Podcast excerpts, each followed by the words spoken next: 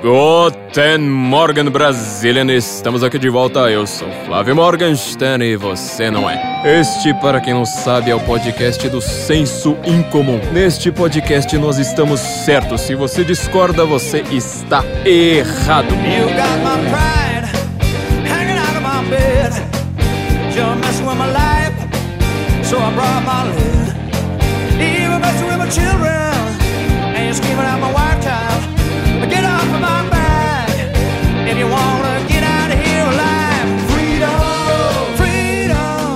Muitas pessoas estão nos perguntando a respeito do podcast e as pessoas parecem que não perceberam que nós voltamos depois deste período de pandemia em no qual nós ficamos trancados em casa sem poder sair, sem poder trabalhar, sem poder fazer absolutamente nada.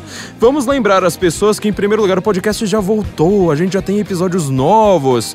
Vocês que não perceberam, vocês que estão atrasados, que não estão bem informados, porque estão ocupados demais nos feeds de redes sociais, achando que os feeds sozinhos, as máquinas, vão definir o que é assunto para você, vão definir o que está importando no mundo, vão definir aquilo no qual você vai estar pensando. Isto é um erro colossal que nós vamos comentar muito rapidamente aqui e vamos nos aprofundar em, em episódios futuros.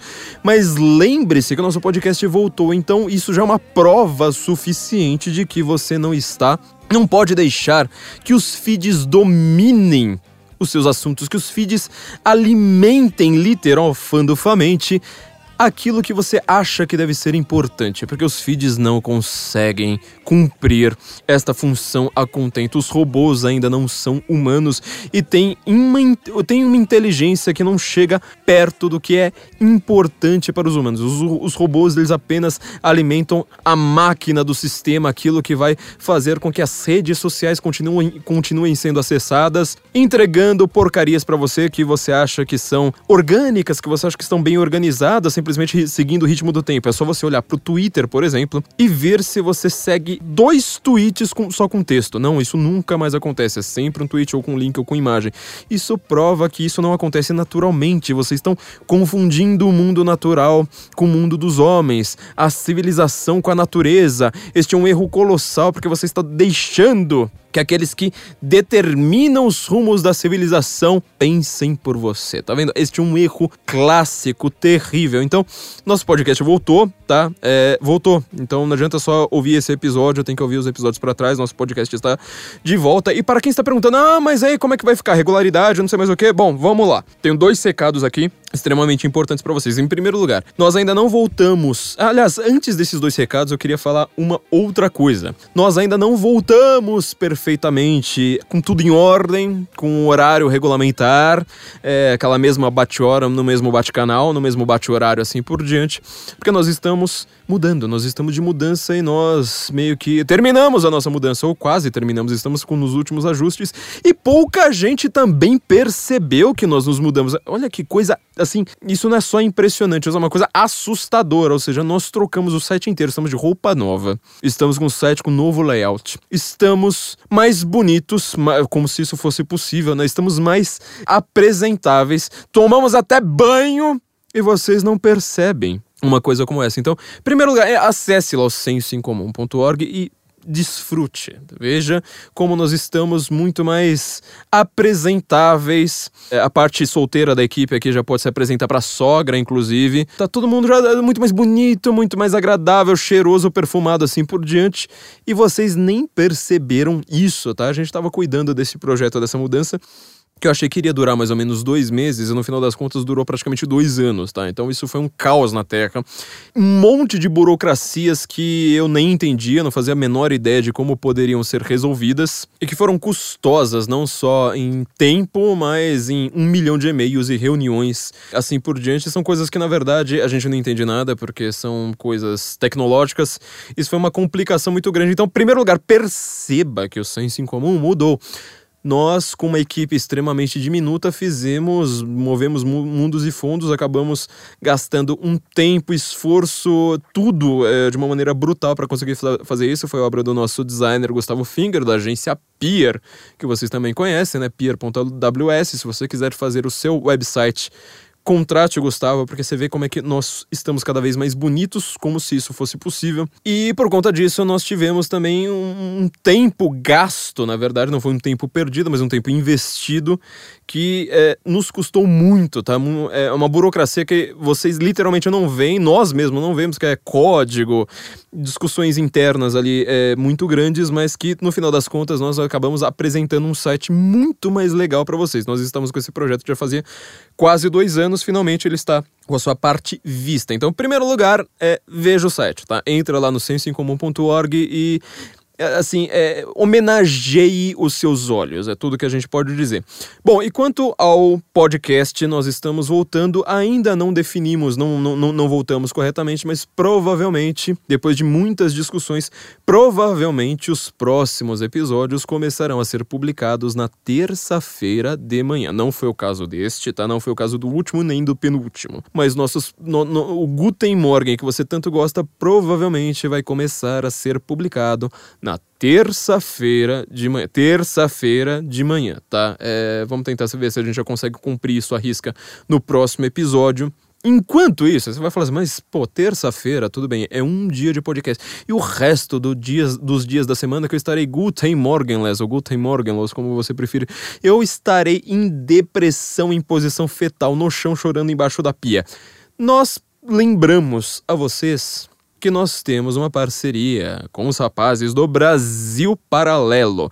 Brasil Paralelo tem o seu núcleo de formação que tem. É, é, um número tão incontável de palestras que eu acho que nem eles sabem quantas palestras eles têm. Mas assim, enquanto você não tiver com o seu Guten Morgen, você pode se inscrever ali no núcleo de formação do Brasil Paralelo, que é tanta palestra, tem inclusive palestra minha, tá? Mas tem palestra sobre direito, tem palestra sobre história, tem palestra. E palestras assim, não são temas recorrentes da semana sobre o que, que tá acontecendo com a Câmara dos Deputados, com não sei mais quem. Não, são temas profundos. É tema assim para você sabe, pegar aquele café, respirar fundo e estudar um tema profundo, uh, aprender coisas que são muito mais elevadas e são muito mais eternas, sobretudo. É, inclusive, tem um, um, um, curso meu, um curso rápido sobre mídia, mito e linguagem, ou seja, três áreas que vocês sabem que eu já é, falei muito por aqui. Neste curso, eu estou explicando ali em quatro aulas. É um pouco mais longo do que parece, tá? Não é uma coisa lá muito curta, é um pouco mais longo. Mas ele tem. Eu desenvolvi este curso é, pensando exatamente é, num, no, nos efeitos que isso tem para a humanidade atualmente. O que, que eu quero dizer com isso?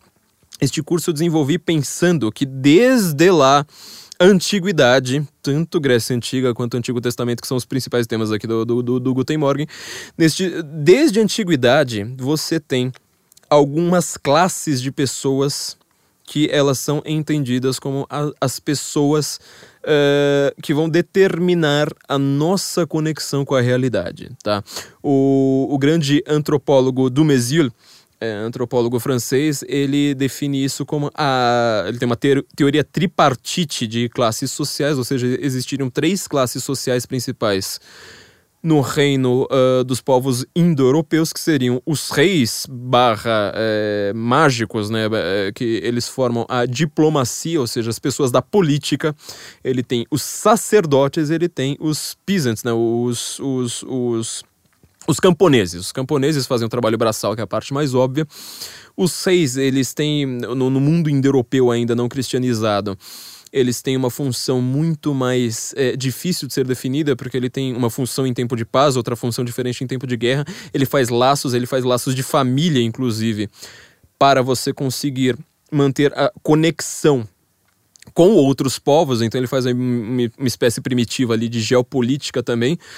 E ele tem a classe sacerdotal. A classe sacerdotal, que é aquela classe de pessoas que vai definir nossa relação com a realidade, com agricultura, é, com é, a natureza é, e com a própria verdade.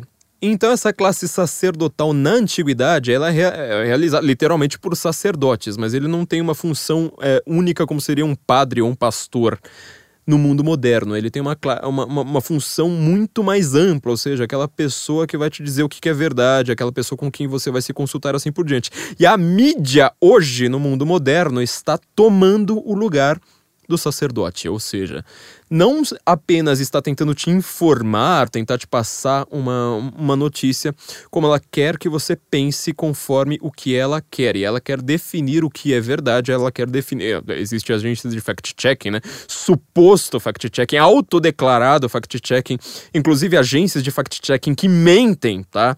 É, nós já temos provas o suficiente disso no Brasil. E vamos começar agora a, a, a fazer né, o Who Watches the Watchmen. Vamos mostrar, uh, começar agora uma campanha para mostrar as mentiras das agências de fact-checking como aos fatos, que mente abertamente, que publica fake news, inclusive, nessa agência de suposto fact-checking.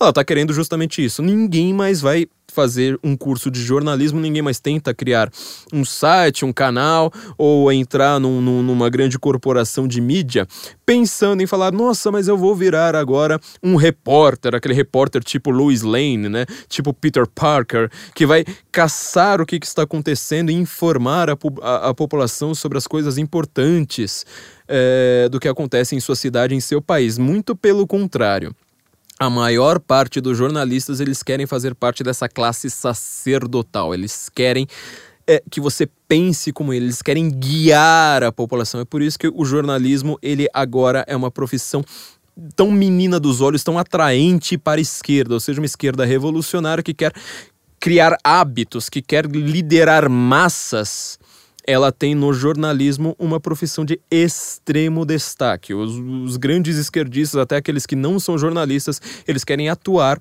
conforme jornalistas, seguindo os parâmetros, os ditames e o modelo de negócios dos do, do, do, jornalistas.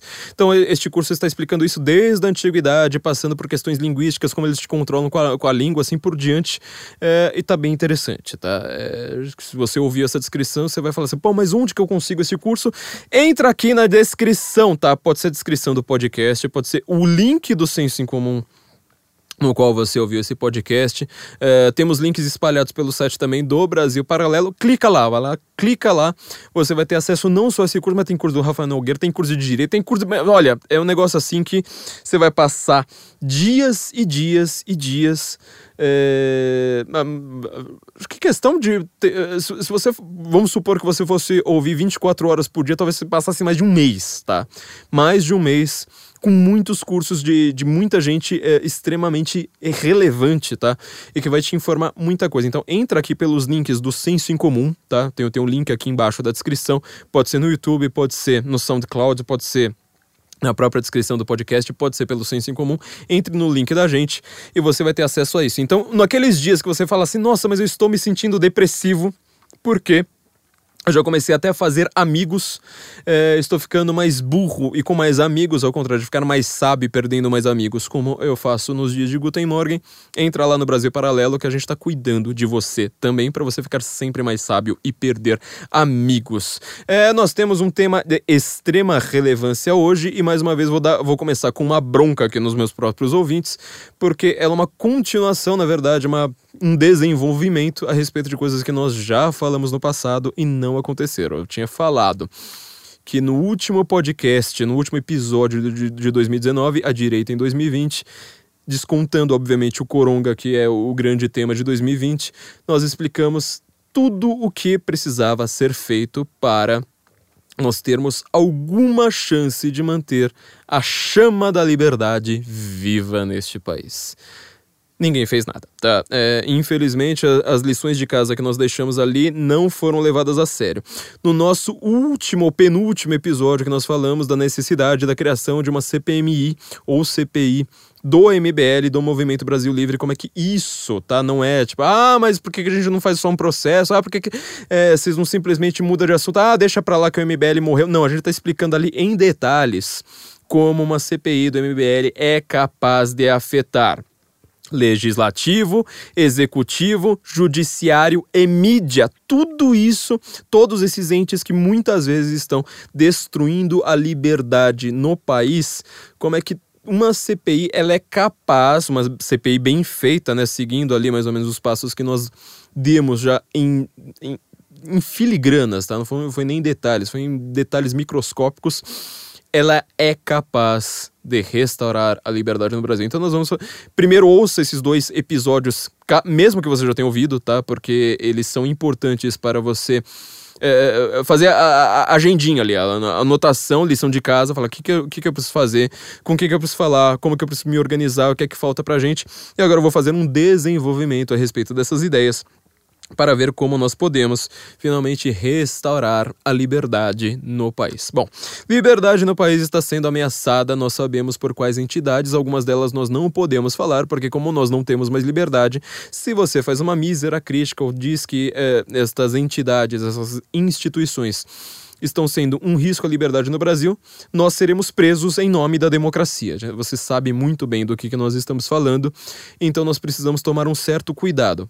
Esse já é o primeiro, uh, na verdade, este é o primeiro diagnóstico, ou seja, se você não pode citar o nome de uma entidade, o nome de uma instituição, o nome de, de uma pessoa, para fazer, nem que seja uma crítica, é, não, é, não é nenhuma crítica, na verdade, é para você descrever um fato, olha, o que você está fazendo tem problemas para a liberdade, e a pessoa vai lá e te prende em nome da democracia, você já viu que o mundo está de pernas pro ar, que o país não está decentemente é, saudável. Tá? É uma coisa óbvia para qualquer pessoa.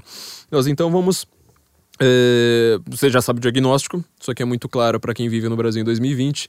E nós vamos tentar dar alguns pequenos remédios que você, cara ouvinte, você, pessoa que simplesmente ouve o Guten Morgen, mesmo que você não tenha poder, mesmo que você não seja um deputado, apesar de que alguns deputados nos ouvem, tá? É, eu quero dar um, até um puxão de orelha aqui nos deputados da nossa base, porque eles precisam fazer algumas, é, é, algumas articulações e ações que não estão fazendo, como nós já falamos nesses dois episódios especialmente. É, mas nós queremos então uh, dar um, um, pequeno passo a passo, pelo menos um pequeno manualzinho aqui para as pessoas comuns, tá? Para você aí que você pode ser um dentista, você pode ser, é, sei lá, um vendedor, você pode ser qualquer uma dessas coisas. Você fala assim, mas eu não tenho poder nenhum, o que, que eu posso fazer? Vamos dar aqui alguns pequenos, uh, alguns pequenos passos. Se você for operador do, direito, melhor ainda. Se você for jornalista, melhor ainda. Se você tem um site, melhor ainda. Se você tem um canal, se você tem muitos seguidores no Twitter, olha, qualquer uma dessas coisas, melhor ainda. Mas, obviamente, estou é, me focando aqui na, na, nas pessoas comuns que nos ouvem, tá? É, na, na, divisão lá do Dumesil seria pros, pro, pro, pro, camponeses aqui, pros camponeses que aram a terra enquanto ouvem o Guten Morgen aí no, no, no fone de ouvido do celular. É, primeira coisa que eu acho muito... Uh, na verdade, ela determina, né... Uh, todas as outras. Então, ela é, é, é, aquele primeiro passo que define qual é, é o nosso caminho, quais serão todos os outros passos. É o seguinte: eu acho que nós temos no Brasil uma grande, uma grandiosa crise de autoridade. Tá? É, crise de autoridade, eu quero dizer, em vários sentidos vários os sentidos possíveis dessa palavra autoridade. Lembra lá do. Agora vamos voltar para Roma Antiga, né? Roma Antiga tem a divisão na língua latina entre autoritas e potestas. As duas palavras vão dar muitas outras, vão, vão, vão ser base, vão ser raiz de muitas outras palavras que nós usamos no, no, no mundo de hoje. Mas na língua latina, autoritas é essa autoridade que alguém possui seja de sangue, seja de conhecimento, seja, na verdade, o sentido da, de autoridade sem ser é, no sentido de autoritarismo, ou seja, a pessoa que ela tem uma autoridade. Este homem é uma autoridade no assunto. No reino da política, isso significa que ele é uma autoridade porque ele tem o direito de exercer aquele poder, ou seja, a autoridade é que lhe outorga o poder. Já a potestas, ela é o poder físico do Estado, ou seja, o poder de polícia, o poder de te mandar prender, o poder de te dar um coice no meio meio da rua, o poder de pegar o seu celular, de entrar com a Polícia Federal na sua casa, de pegar Uh, seu celular para ver suas mensagens, de pegar seu, seu computador, esse tipo de coisa. Então, uh, há uma, o que eu estou dizendo é que nós temos uma crise de autoritas. Nós temos uma crise de autoridade no Brasil, porque não apenas no reino da política, mas em muitos outros, muitas outras searas da vida, nós acabamos não tendo é, uma referência correta do que é uma autoridade é, naquela seara, naquele âmbito da vida. Isto é uma coisa com consequências trágicas. e que acaba sendo exatamente uma grande é, um, um, grande risco para a liberdade no Brasil. Porque quando você não tem autoritas, quando você não tem autoritas, você tem simplesmente apotestas em estado bruto. Não tendo uma autoridade, você não tendo a quem recorrer, você não tendo legitimidade para o exercício do poder, e isso em diversos aspectos, não é simplesmente, ah, mas o deputado foi votado, ah, mas o presidente foi votado, ah, mas não sei o quê. Então, eu estou falando legitimidade, inclusive legitimidade moral, legitimidade é, de saber se aquilo ali é uma coisa funcional ou não, de, saber se aquilo ali é, vale a pena ou não, é, é de, é toda essa, é, é, essa autoridade junta, tá? não tendo esta autoridade, você tem simplesmente o mundo da força bruta, do controle absoluto. O mundo, daquele mundo robesiano, né? Ou seja, de que o homem é o lobo do homem, você precisa do Estado para fazer a mediação entre os homens, né? É... O que está acontecendo no Brasil, portanto, não é algo novo, não é algo que precise de, sei lá, você fazer uma fenomenologia do brasileiro, né? Como o Willem Flusser fez, né? A gente precisou de um tcheco para vir aqui fazer este tipo, esse, esse tipo de estudo. Mas, muito pelo contrário, é algo que durante toda a humanidade você teve pensadores capazes de analisar crises de autoridade e crises de aumento de, de, de poder estatal e de destruição da liberdade em vários lugares, em várias épocas. É só você ver, por exemplo, Dante na Divina Comédia, como ele está reclamando de Florença ali o tempo todo, mostrando como até papas, como as grandes famílias que futuramente vão ser as famílias que vão determinar os sumos até do papado, né? Família Borgia, família Médici, assim por diante. Ele já tá vendo ali o germe de tudo isso nascendo e tá colocando as pessoas no inferno, tá colocando as pessoas no purgatório, uh, tá mostrando a decadência moral de Florença. Ali, se a gente for aplicar, por exemplo, a, a filosofia tomista de Dante para hoje, você vai explicar com toda facilidade os problemas do Brasil. Roma Antiga, a mesma coisa. Quando você pega Eneida, quando você pega. Eneida não, né, nem, nem tanto porque é um, um, um livro mais de formação, mas você consegue perceber ali os problemas da formação de Roma. Mas quando você vai pegar as críticas ali de Marco Aurélio, as grandes questões ali da República Romana, que estava sendo discutido, é a mesma história que está sendo discutida no Brasil em 2020. Quando você vai pegar Platão, Apologia de Sócrates, quando você pega a República, tá tudo explicado ali. Então, é, essa é a nossa grande. É por isso que nós sempre nos reportamos mais uma vez aos clássicos, aos elementos do passado, por isso que nós somos grandes defensores da tradição de pensamento, porque esses caras já pensaram muito antes da gente, tá? Então, como se reflete essa crise de autoridade no Brasil, que sem autoridade, sem legitimidade, ela acaba nos deixando com o poder físico da força bruta do Estado, a Deus dará e, sobretudo, ao arbítrio de quem exerce essa força. Ou seja, um cara ele chega a ser deputado, por exemplo, por ter tido muitos votos de jovens deslumbrados com o socialismo e acaba lá como, como deputado dentro do sistema democrático que supostamente de, é, é, é, o único garantidor de liberdades no mundo, né? Segundo o pensamento moderninho que nunca estudou nada além da, do, do, dos autores que o professor mandou ler, autores todos do século XX ele, o, este deputado, assim que chega lá, ele começa a mandar e desmandar de uma maneira que não reflete em nada nenhum aspecto de liberdade. Ou seja, ele quer controlar o WhatsApp, como que é a Tabata Amaral, ele quer controlar, ele quer se juntar com outros deputados para colocar pessoas para é, tratá-las como criminosos sem que elas tenham cometido crime nenhum, a não ser a discordância deste deputado, você veja como, é, mais uma vez, né? A autoridade dele está completamente em xeque. Ele não quer ser deputado, ele quer ser tratado como um semideus, ele quer ser tratado como uma pessoa inviolável, uma pessoa contra quem você não possa blasfemar. Qualquer discordância do aumento de poder deste deputado é entendida por ele como um ataque.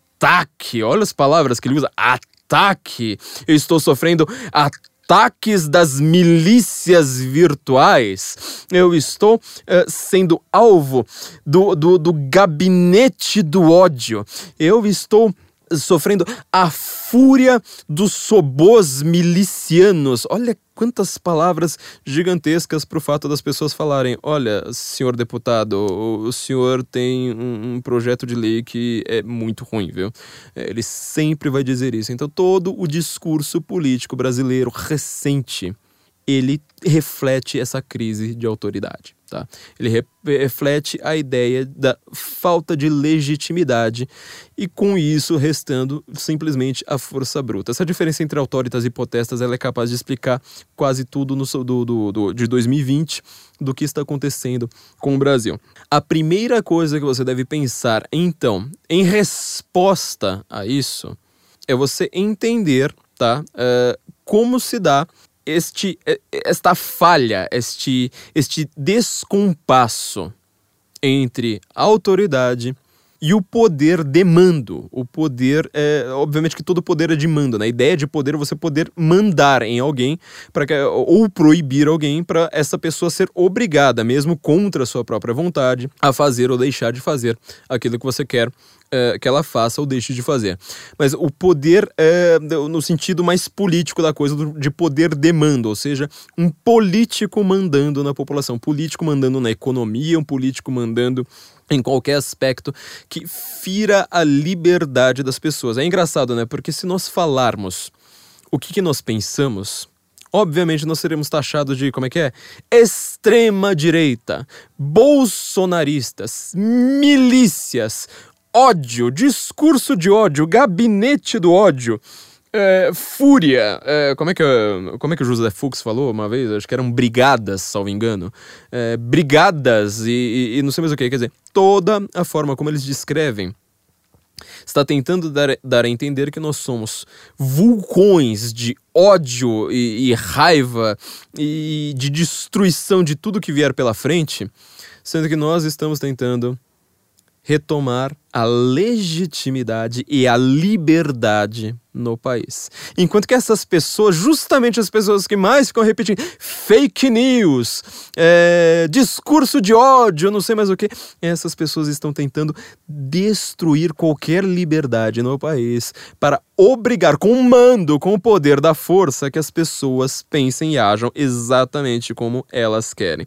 Então, mais uma vez, vamos começar justamente com este problema da linguagem. A linguagem é algo que está na boca, inclusive do camponês da antiguidade, inclusive do operário do mundo moderno, inclusive de você que tem uma profissão às vezes extremamente gabaritada, mas não lida com essas questões filosóficas, com essas questões às vezes até teológicas como elas são uh, dadas no reino da política. Então, uh, um exemplo muito simples: um neurocirurgião que estudou loucamente na vida, que trabalha às vezes 20 horas seguidas reali realizando cirurgias, que entende de coisas extremamente avançadas que nós não conseguimos nem eh, não conseguimos, não conseguimos nem saber se ele está falando de um, de um medicamento ou de um equipamento, coisas do tipo.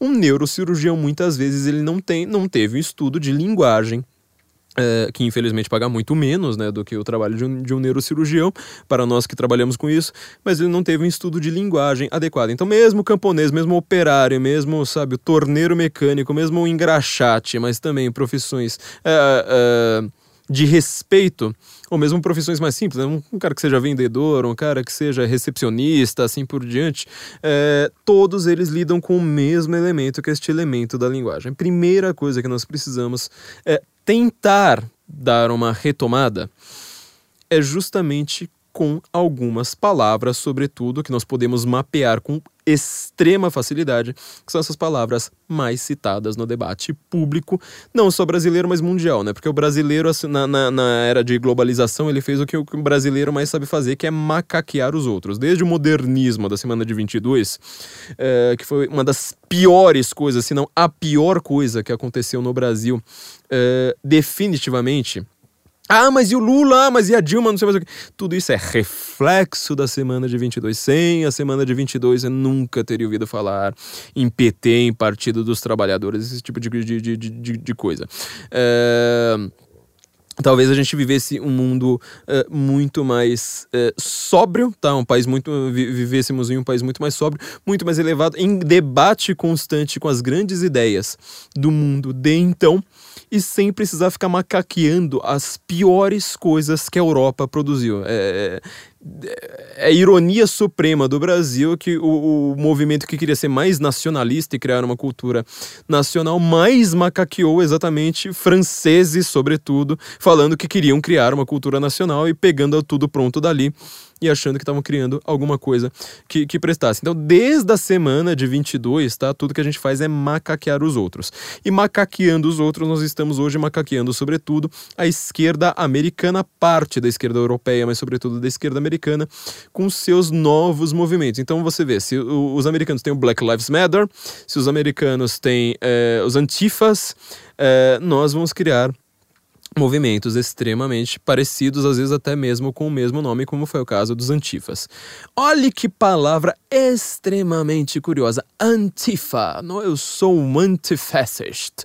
É, aliás, eu tenho até uma, uma reclamação com a língua portuguesa, porque muita gente reclama de quando você fala é, fascista é, e não fascista, né? Fascista com chiando, como se fosse um carioca, né? Fascio. É, no italiano original, chia, e praticamente todas as línguas. Pode, pode pensar em alguma língua que você conheça. Acho que todas as línguas que eu conheço chiam o, o, o, o fascio. É, inclusive o português de Portugal. É, é, a palavra é escrita, né? Imitando o fascio, né? O feixe de, de setas, né, que juntas uh, se tornam difíceis de, ser, de serem quebradas. Mas uh, o português de Portugal, salvo engano, ele também chia quando você vê um SCI no, uh, como é ali por conta da nossa escrita, que não bate exatamente é, com a língua falada aqui no Brasil, a gente insistiu em dizer que é, é, é, a palavra correta é fascista e não fascista. Mas se você for parar para pensar, a verdade é exatamente o oposto, tá? Todos os, todas as línguas possíveis, é, pelo menos das línguas ocidentais que eu conheço, vão chiar exatamente nesse esse fascio, né? Que no, no, no italiano já é chiado. Mas olha que palavra curiosa, né? Antifa. Eu sou um antifascista. Se você é um antifascista, então você. É... Quem é antifascista no Brasil? Você vai parar para pensar e provavelmente 99,9% da população vai ser rigorosamente antifascista, provavelmente com a clara e nítida exceção das pessoas ligadas ao PDT, ou seja, o partido de Ciro Gomes, o partido de Tabata Amaral, que é um partido tanto socialista quanto nacionalista quanto desenvolvimentista, em que inclusive era o partido de Getúlio Vargas, que era um apoiador do fascismo, ou seja, o homem que na verdade criou uh, com o getulismo uma espécie de fascismo à brasileira, com as suas óbvias uh, peculiaridades e singularidades, como existiu singularidades em todos os fascismos europeus, eles não eram um bloco homogêneo, uh, como as pessoas tentam pintar nos dias de hoje, eles tinham uh, diversas discordâncias internas ali e mudanças de um país para o outro. E, então, excluindo provavelmente o PDT, tá? excluindo as pessoas que acreditam em Leonel Brizola, em Getúlio Vargas, é, a Dilma Rousseff, inclusive, foi do PDT, né? Não podemos nos, nos esquecer disso. Mas excluindo essas pessoas, provavelmente todo o resto do país serão antifascistas. Isto significa que você é automaticamente um antifa não, a resposta é tão óbvia quanto parece. Você não precisa ser um gênio para entender uma coisa como essa. Talvez se você leia, mesmo que você leia a revista Piauí, talvez você consiga entender isso. É, obviamente não se você ler assim por três meses, seis meses. Se você passou de um ano, dois anos lendo isso, você não vai entender mesmo, porque isso suga os neurônios de uma maneira brutal. Mas para as pessoas normais e, sobretudo, para as pessoas elevadas, inteligentes, bonitas e sensacionais como nós, é facílimo entender que uma pessoa que seja contra o fascismo não é necessariamente alguém que faz parte de um movimento chamado Antifa. Da mesma forma como nem todo mundo que vive em São Paulo torce para um time de futebol chamado São Paulo Futebol Clube. É tão óbvio que, assim, é, é, chega a ser doloroso ter de explicar isso no século XXI. É, nós achávamos que depois de pelo menos é, alguns séculos de filosofia, uns 25 séculos de filosofia, uh, os bebês já nascessem sabendo disso. Os, os bebês já falavam, ah, mas é óbvio, um conceito é uma coisa, um nome dado a um outro movimento, ele pode pegar emprestado de qualquer conceito da realidade, que isso não significa uma descrição daquele objeto. Uma pessoa que se chame Renato não é necessariamente renascido. Assim por diante. Uma pessoa chamada Vitória, ela não necessariamente é, morre, é, morreu e foi ressuscitada no parto, como é, é o clichê deste nome. muitas outras simplesmente tiveram o um nome dado pelos pais muito antes de Vitória, e assim por diante. O nome é uma coisa, a descrição do objeto é outra coisa que não necessariamente reflita aquele nome. A gente achava que era óbvio. Eu, pelo menos, achava que, sei lá, até, a, a, até leitor do antagonista conseguisse entender isso. Não é mais o caso, tá? Não, não, tá, tá cada vez mais difícil explicar este tipo de, obvi de obviedade. Então, o nome é uma coisa, o conceito e, sobretudo, a descrição deste conceito é uma coisa completamente diferente. É, nem todo carioca, é, na verdade, nem todo mundo que vive no Rio de Janeiro torce para o Fluminense, apesar de serem pessoas fluminenses, assim por diante. Tal como o pagodeiro belo é, é só o nome do elemento, não uma descrição daquele objeto. É um nome, um nome que é dado, às vezes um nome que é dado de maneira maneira irônica, inclusive. Uh, bom, eu achei que era óbvio, mas repare, toda a esquerda ela age através desta nomeação de coisas. Ou seja, ela diz que uh, criou um movimento chamado Antifa. Eu sou o antifascista. Inclusive, esse, esse, esse nome, na verdade, ele é um nome vindo da Alemanha, inclusive, né? Da década de 30 já existia até já, já existia esse, esse movimento, que era o movimento dos stalinistas é, alemães ali que queriam, né, é, ao contrário dos nacional-socialistas, eles queriam, queriam um socialismo ligado com a Moscou como uma célula é, ligada direta ao bolchevismo internacional, enquanto os nacionais socialistas preferiam um socialismo feito com uma base puramente germânica, ou seja, aquilo que o soviético e que uh, a esquerda internacionalista entendia como uh, classe social, a classe operária, o nacional-socialista colocava um componente adicional que era a raça, o povo alemão, dos operários, dos trabalhadores alemães que são explorados por esta classe estrangeira, alienígena a cultura alemã, pelo menos pelo, como, pela forma como eles entendiam, que são os judeus internacionalistas do sistema financeiro internacional. Esses donos de bancos que são todos judeus. É, era essa basicamente a diferença, então eles criaram um movimento chamado Antifa. O que, que é o Antifa? O Antifa é um movimento de arruaceiros, é, um braço paramilitar e terrorista de uma organização comunista, tá?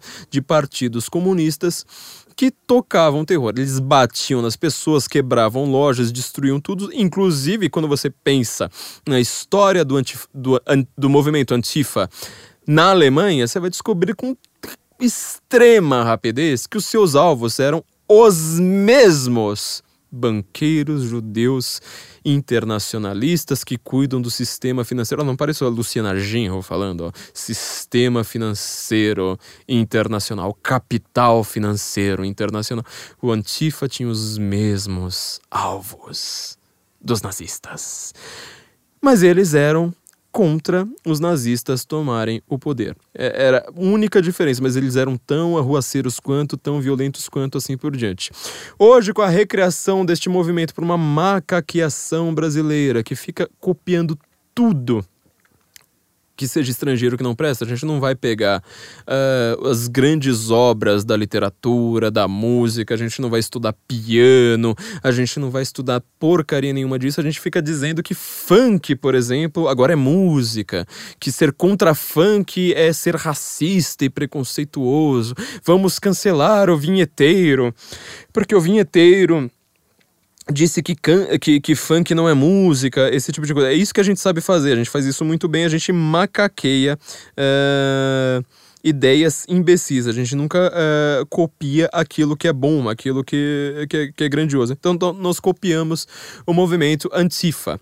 E o movimento Antifa aqui faz a mesma coisa, ou seja, são grupos marxistas, comunistas, arruaceiros, de vagabundos, de torcidas organizadas, de é, é, as piores pessoas que você encontra nas suas por aí. As piores pessoas possíveis, tá?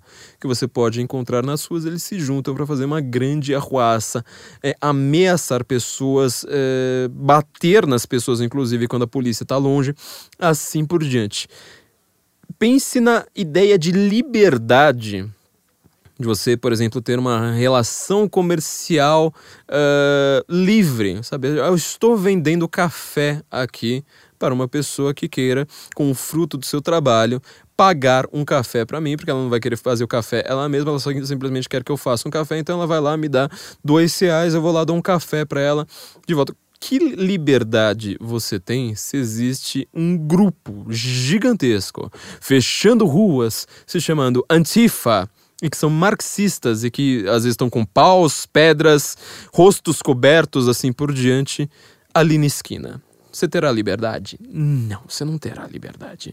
A sua liberdade já foi ameaçada. Quando a liberdade ela é ameaçada, ela é automaticamente destruída. A liberdade é um elemento que, se você é um. Você não precisa ser um gênio da filosofia para entender isso. Se a sua liberdade ela está ameaçada, ela já deixou de existir exatamente essa sutileza de pensamento, essa sutileza de conceitos que determina todo o rumo da esquerda brasileira faz pelo menos um. Um ano é, foi quando ela se materializou de fato. Curiosamente, quando ele estava justamente na oposição e se dizendo perseguida por uma ditadura bolsonarista.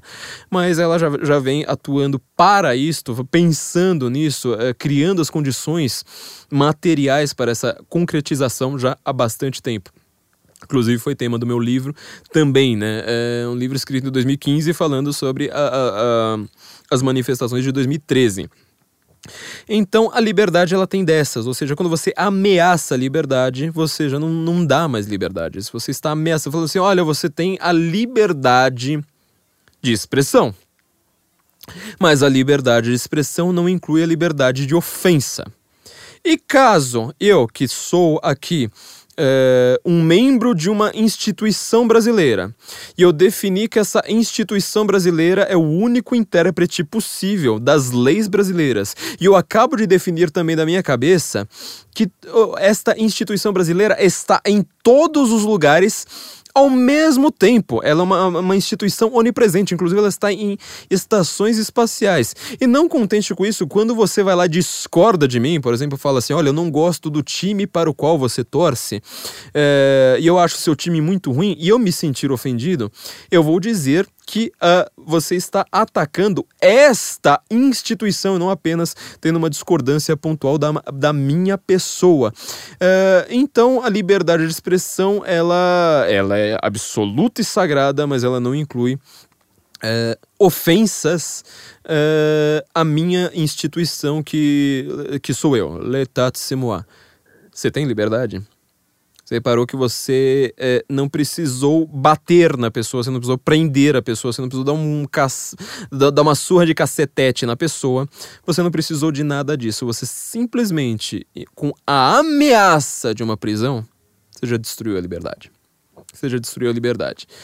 É, o movimento Antifa ele faz a mesma coisa fisicamente, ele tem este nome extremamente curioso, ou seja, a propaganda feita pela esquerda para pessoas mongoloides de esquerda e ou pilantras, porque às vezes a pessoa consegue ser mongoloide e pilantra ao mesmo tempo, a pilantrice favorece mon o mongoloidismo e vice-versa, né? Pessoas que não tenham pensamentos elevados e filosóficos que sejam incapazes de Uh, pensar com objetividade, de uma maneira sensacional como nós, de uma pessoa, de, de, uma maneira inteligente, de uma maneira elevada como nós, essas pessoas também têm essa mesma capacidade exatamente uh, para cometerem os piores atos possíveis. Né? De novo, essa crise entre autoritas e potestas. Quando você não tem autoridade de pensamento, so sobra a força bruta. O que, que a esquerda faz? Ela diz: olha, existe um movimento chamado Antifa. Se você discorda deste movimento, é porque você é fascista.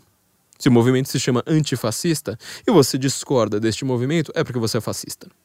E se você, por exemplo, fala assim: olha, isso aqui é um caso de polícia, nós precisamos investigar, nós precisamos analisar o que está por trás deste movimento, se existe financiamento, se essa ruaça ela é feita a mando de partidos políticos, uh, se tem lavagem de dinheiro, se alguém está dando treinamento paramilitar para, as, para essas pessoas, como foi o caso dos Black Blocs, que foi comprovado.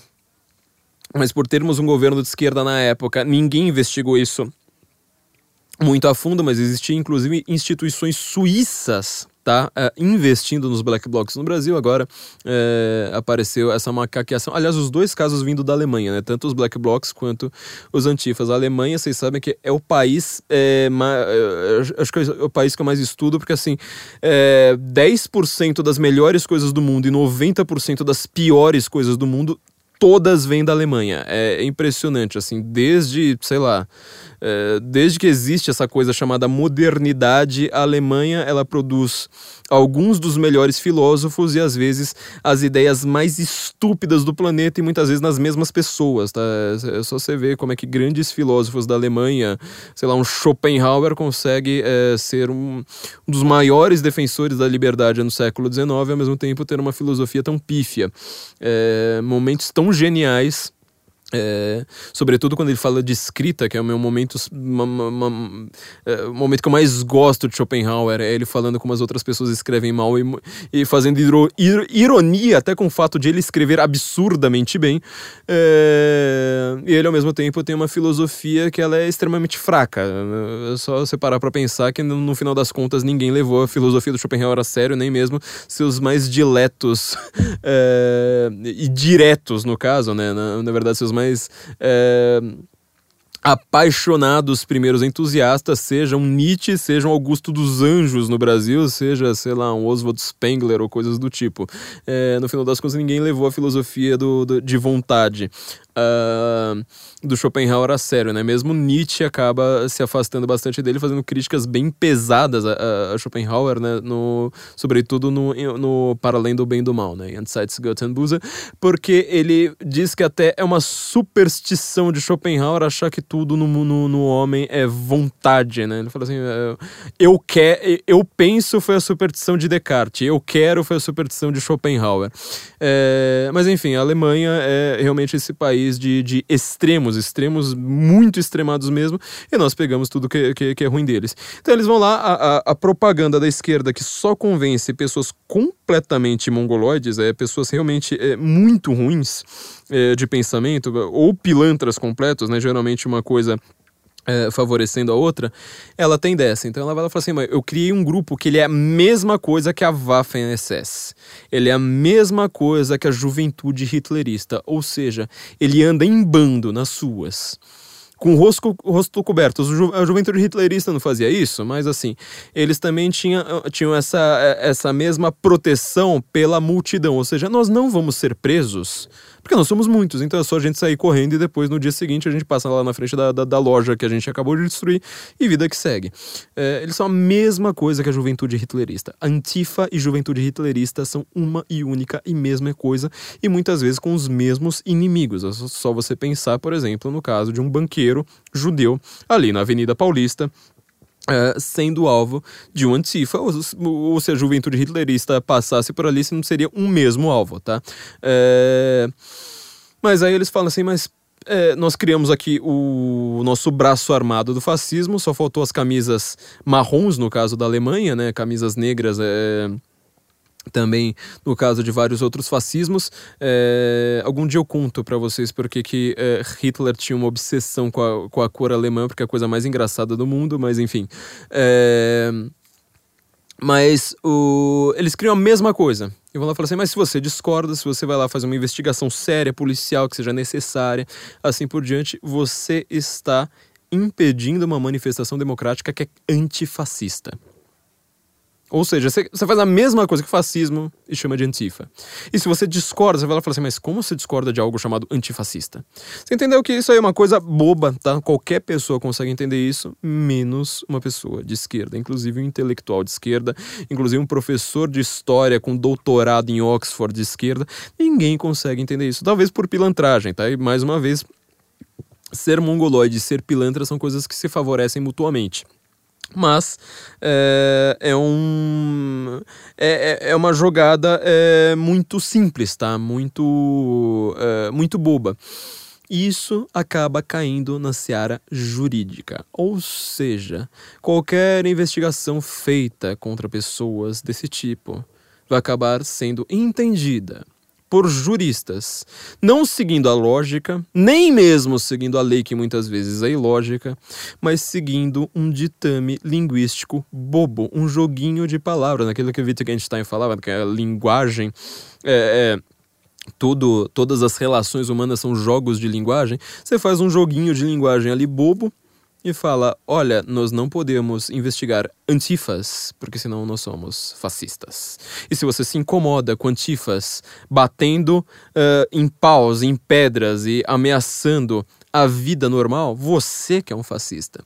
Uh, só isso aqui já explica tudo Uh, do jogo da linguagem. Então, o que, que, nós, como pessoas normais, comuns, sem poder nenhum, sem poder de polícia, sem poder de mando, sem poder de, é, de dinheiro, é, que é um dos maiores poderes do Brasil, né? mas o maior poder mesmo, o poder político, o poder de midiático, poder assim, por, uh, uh, aquele poder que determina os sumos em massa da população, o que, que nós podemos fazer? Em primeiro lugar, no, nós temos não, tudo que eu falei isso foi, foi, um diagnóstico. Agora vamos começar a fazer algumas coisas que sejam uh, propedêuticas. Né? Estou aqui tentando dar ideias do que nós po possamos fazer, de como nós po po podemos nos educar uh, para enfrentar este mundo moderno cada vez mais estúpido e violento. Uh, a primeira coisa que nós precisamos fazer é entender uma das questões mais básicas da linguagem, que eu acho que ela foi perdida pela direita brasileira em 2020, e ela é o talvez pacificamente, é, na verdade, assim, não vai nem ser percebida. É uma coisa assim, pequena, diminuta e parece mero acessório, mero detalhe, mas como vocês viram, a esquerda ela vive disso, na verdade é o centro do, do, do seu pensamento. É não só criar termos, tá? O que eu acho mais importante é o seguinte: é unificar a linguagem. O que eu quero dizer com unificar a linguagem? A linguagem em si, uma coisa básica da linguagem, ela é uma coisa pública, a linguagem ela é social, a linguagem, sobretudo a língua, ela é determinada por um grupo, tá? Ela é comungada, aliás, por um grupo. Ou seja, adianta eu ter uma linguagem só minha, adianta eu criar uma língua só minha, adianta eu criar uma palavra que seja só minha. Isso é uma coisa que eu costumo discutir muito isso com as pessoas. Na verdade, na época que eu gastava tempo discutindo com as pessoas, que, que, que eu ando ficando velho uh, e mal-humorado demais para isso. Mas na época que eu discutia com as pessoas, quando alguém vinha lá e falava assim, não, mas eu sou uma feminista de direita. Eu falo, tá, o que você quer dizer com feminista de direita? Não, meu feminismo é a favor da liberdade de mercado. Você tem que falar assim, então, o seu feminismo não é feminismo, porque não existe uma palavra que só exista, cuja definição só exista para você. A linguagem ela é pública, ela é social, por definição. É, mesma coisa com, sei lá, na hora que você vai escrever uma letra. Não adianta você escrever a letra A, escrever só um risquinho todo e falar assim, mas isso para mim é o A. Não, o A ele é uma coisa pública. Essa definição, o signo, é público, ele é comungado. Se você cria um signo que só você entenda, aquilo ali é uma linguagem. Você pode até chamar de linguagem, mas assim, é uma, uma linguagem que ela só vai funcionar de fato como linguagem quando for comungada por mais pessoas, por um grupo social.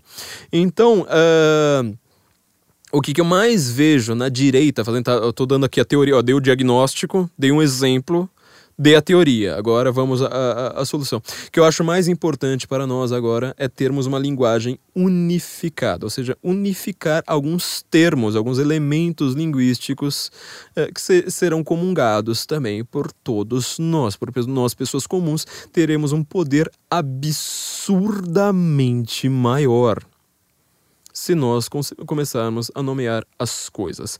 Vou dar um exemplo muito simples e talvez vocês vão entender muito mais com exemplo do que com qualquer teoria que eu possa dar. Acabei de falar do Brasil Paralelo, né? Não se esqueçam aqui de cli clicar no link aqui da descrição uh, e fazerem parte desse núcleo de formação com não sei quantas salas de aula, não sei quantas aulas, porque assim, é muita aula, sério. Os caras gravam o tempo todo, não param de gravar. É, então toda hora tem mais aulas, eles fazem três, é, quatro documentários por ano, é, entrevistando várias pessoas, inclusive é, já teve documentário neste ano comigo também, que você pode pegar a minha.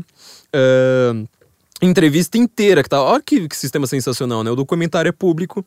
Aí cada uma das, da, das pessoas você pode pegar a entrevista inteira delas e, e tá lá no núcleo de informação. Então entra aqui no Brasil Paralelo. Bom, Brasil Paralelo, entra aqui no link uh, da nossa descrição. O Brasil Paralelo, uma vez, olha só, é, eles fizeram uma investigação a respeito de urnas eletrônicas, tá? Uma investigação a respeito das urnas eletrônicas, porque, como vocês se lembram muito bem, a não ser que vocês sejam pessoas que simplesmente uh, leiam sites de esquerda, tipo, sei lá, é, é, Brasil 247, é, ou Jacobin, ou coisas do tipo, a não ser que seja, seja uma pessoa mongoloide o suficiente para fazer isso, você sabe que técnicos e peritos, especialistas uh, em sistemas. Uh, uh, em sistemas eletrônicos, né? Uh, averiguaram que as urnas eletrônicas podem ser fraudadas. Então o Brasil Paralelo quis tirar a limpo essa história e foi lá e falou assim: bom, vamos fazer uma investigação, chamar aqui os caras, vamos lá fazer entrevistas, você pode ver isso lá no, no, no Clube de Formação também. Vamos fazer aqui uma, uma, uma, uma, entrevistas com eles e vamos também averiguar a situação lá no Tribunal Superior Eleitoral. Ou seja, uma investigação jornalística, uma, uma investigação de interesse público, uma investigação lógica também, né? Uma coisa de inferências é, quase detetivescas que são coisas que qualquer um pode fazer.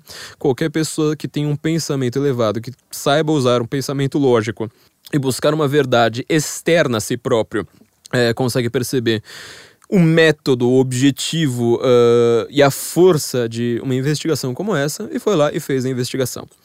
Bom, salvo engano, agora não vou citar o nome, mas é, deve ter sido a Globo, G1, algum, alguma dessas coisas, mas talvez não tenha, não tenha sido Globo, tá? Não, não, não vou acusar aqui, mas foi algum desses grandes portais. Foi lá. Em, olha só a, a, o grau de investigação reversa. Eles foram lá, ligaram para o TSE e falaram: existe fraude, na, risco de fraude nas urnas eletrônicas. E o TSE, que é alvo dessa investigação do Brasil Paralelo, alvo, ele não é um investigador, ele não é uma parte desinteressada, ele não é nem. Ele é o alvo da investigação. O TSE respondeu: não, não tem problema nenhum, as urnas eletrônicas são completamente confiáveis. Aí estes jornalistas é, foram lá e falaram: o Brasil Paralelo divulga fake news a respeito de urnas eletrônicas. Qual a fonte dos caras para dizer isso? A fonte dos caras é o próprio alvo da investigação. É, é a mesma, não é mais ou menos, é a mesma, mesma, mesma, mesma coisa de você fazer uma entrevista agora, em 2020, com Alexandre Nardoni, com goleiro Bruno, com Champinha, com Maníaco do Parque, com Fernandinho Beiramar, é, sei lá, com os assassinos do João Hélio com não sei mais quem, você pode pensar em qualquer caso horrível aí desse país e falar pros caras: escuta, você é inocente? O cara fala assim: sou inocente. Aí você vai lá e fala assim: olha, tá vendo? Todo mundo que falou que esses caras são culpados, eles estão divulgando fake news. Fato ou fake? Isto é fake. Você entendeu que é a mesma coisa. Eu acho que não, você não precisa ser um gênio da lógica, né? Eu acho que, sei lá, talvez até um, um, um, leitor de pragmatismo político, talvez, é, sei lá, pelo menos uns 3% de leitores do Brasil do pragmatismo político consigam entender isso aqui, tá? Eu não acho que eu esteja falando a coisa mais genial do mundo, é a mesma coisa. Você não pergunta para o investigado se aquilo ali é verdade ou não, e você vai lá e conclui, tá, tá vendo? Disse que é fake news. Não faz o menor sentido. Bom, só adicione mais um, um fato, né? A, a expressão fake news a partir de 2016 dezembro de 2016, né? No, no, no, ano da eleição do Trump, ninguém nunca tinha usado essa expressão e de repente ela se torna a expressão mais violenta do mundo. Hoje em dia as pessoas estão muito mais preocupadas com o risco de fake news do que com o risco de assassinato, tá? Pode parar para pensar nisso, faz uma pausa e pense por um minuto. As pessoas hoje estão muito mais preocupadas com o risco de fake news do que com o risco de assassinato. Eu vou ler aqui um trechinho muito rápido para vocês de um capítulo que eu escrevi para o livro Inquérito do Fim do Mundo, o apagar das luzes do direito brasileiro. Inclusive tem live no canal do Senso em Comum no YouTube. Entra lá no YouTube, digita Senso em Comum, ó, vai lá, se inscreva, ativa o sininho de, de, de notificações, assista a live. É nós fizemos de, completamente de improviso, fizemos a live, começamos a, a, pensar na live três horas antes da, da, da live estar tá no ar, e ela é maravilhosa, só tem elogios a, a, também, né? Tipo, eu, chamei os outros autores do livro, ficou muito fácil, simplesmente observá-los, é, assisti-los falar. Mas eu vou ler rapidamente para vocês o, um, o começo do, do capítulo que eu escrevi para este livro, é, por sinal, o primeiro capítulo do livro, né? Para vocês verem que, na verdade, eu que não sou do direito, né? Apesar de estar escrevendo um livro, um, um capítulo de um livro de direito direito aqui no caso, como é que eu estou explicando justamente essa questão das, das fake news antes da gente voltar ali para o Brasil paralelo, né? Eu vou ler aqui rapidamente como é que foi a gênese desse negócio de fake news, né? É, é, o capítulo chama-se chama O Ministério da Verdade 2.0. O combate às supostas fake news é mais perigoso que a mais perigosa das fake news. Aqui eu tô lendo capítulo, o parágrafo 1, a gênese das fake news, uma história também fake. Vou ler aqui para vocês. O termo fake news era completamente irrelevante em pesquisas do Google que ocorreram antes da semana que se iniciou no dia 23 de outubro de 2016. É Aqui eu deixei o link né, para a ferramenta Google Trends para provar o que, que eu estou dizendo. Era um termo como outro qualquer, acidental e que praticamente não figurava no noticiário. Há um leve aumento no volume de procura pelo termo, o termo fake news, né? Na semana seguinte, iniciada em 30 de outubro. Inédita, mas ainda pouco notável. O aumento se acentua um pouco mais na semana iniciada no dia 6 de, de, novembro, e um estouro de uma supernova acontece na semana iniciada no dia 13 de novembro. Ou seja, em três semanas, o termo que era completamente irrelevante no Google, ninguém procurava por fake news, ninguém falava de fake news, de repente é um dos termos mais pes pesquisados do mundo, tá? Do mundo. É... Chegando a 11 pontos de 100 em popularidade nas buscas. É... Entre quedas e picos típicos, o termo teria estrondosa popularidade de 59. 59 na semana iniciada em 8 de janeiro do ano seguinte, chegando à marca inacreditável de 87 pontos de popularidade na semana iniciada em 14 de janeiro. O pico só seria ultrapassado na semana iniciada em 22 de março já do ano de 2020, com um absoluto recorde de 92 pontos de popularidade dados pelo Google Trends. Que evento poderia ter tornado um termo que nunca levantou a menor das preocupações pelo planeta Terra ao topo das prioridades jurídicas, políticas, sociais e, last but not least, policiais em todo o globo. A resposta é simples, mas não seu contexto a eleição americana que sagrou Donald Trump como o 45º presidente americano em 8 de novembro de 2016. Como é consabido, mas via de regra forçosamente esquecido pelo establishment midiático, o complexo da grande mídia dava como certa, garantida e consagrada a vitória de Hillary Clinton naquele ano. O New York Times afiançou que Hillary teria 85% de chance de ganhar. O texto de Josh Katz, é, publicado no dia da eleição, explicava que a chance de Hillary perder seria a mesma de um jogador da NFL errar um chute de 37 jardas para o gol no futebol americano, algo bastante incomum. Já o Huffington Post ficou famoso até fora da América por sua imodesta previsão. Hillary tinha 98,2% de chance de ganhar a presidência. O corolário era ominoso. Aspas. O republicano Donald Trump essencialmente não tem chance de uma vitória no colégio eleitoral. Fecha aspas. O subtítulo da matéria ainda garantia, aspas. Os democratas têm uma grande chance de assumir o controle do Senado também. Fecha aspas. Como hoje se sabe, Donald Trump não ganhou apenas a presidência, mas também o controle da Câmara e do Senado com maioria republicana. Fato que não, ocor é, não ocorria desde o 71º Congresso de 1929 a 31. Ou seja, a primeira maioria republicana hegemônica em 87 anos, após oito anos de governo Obama.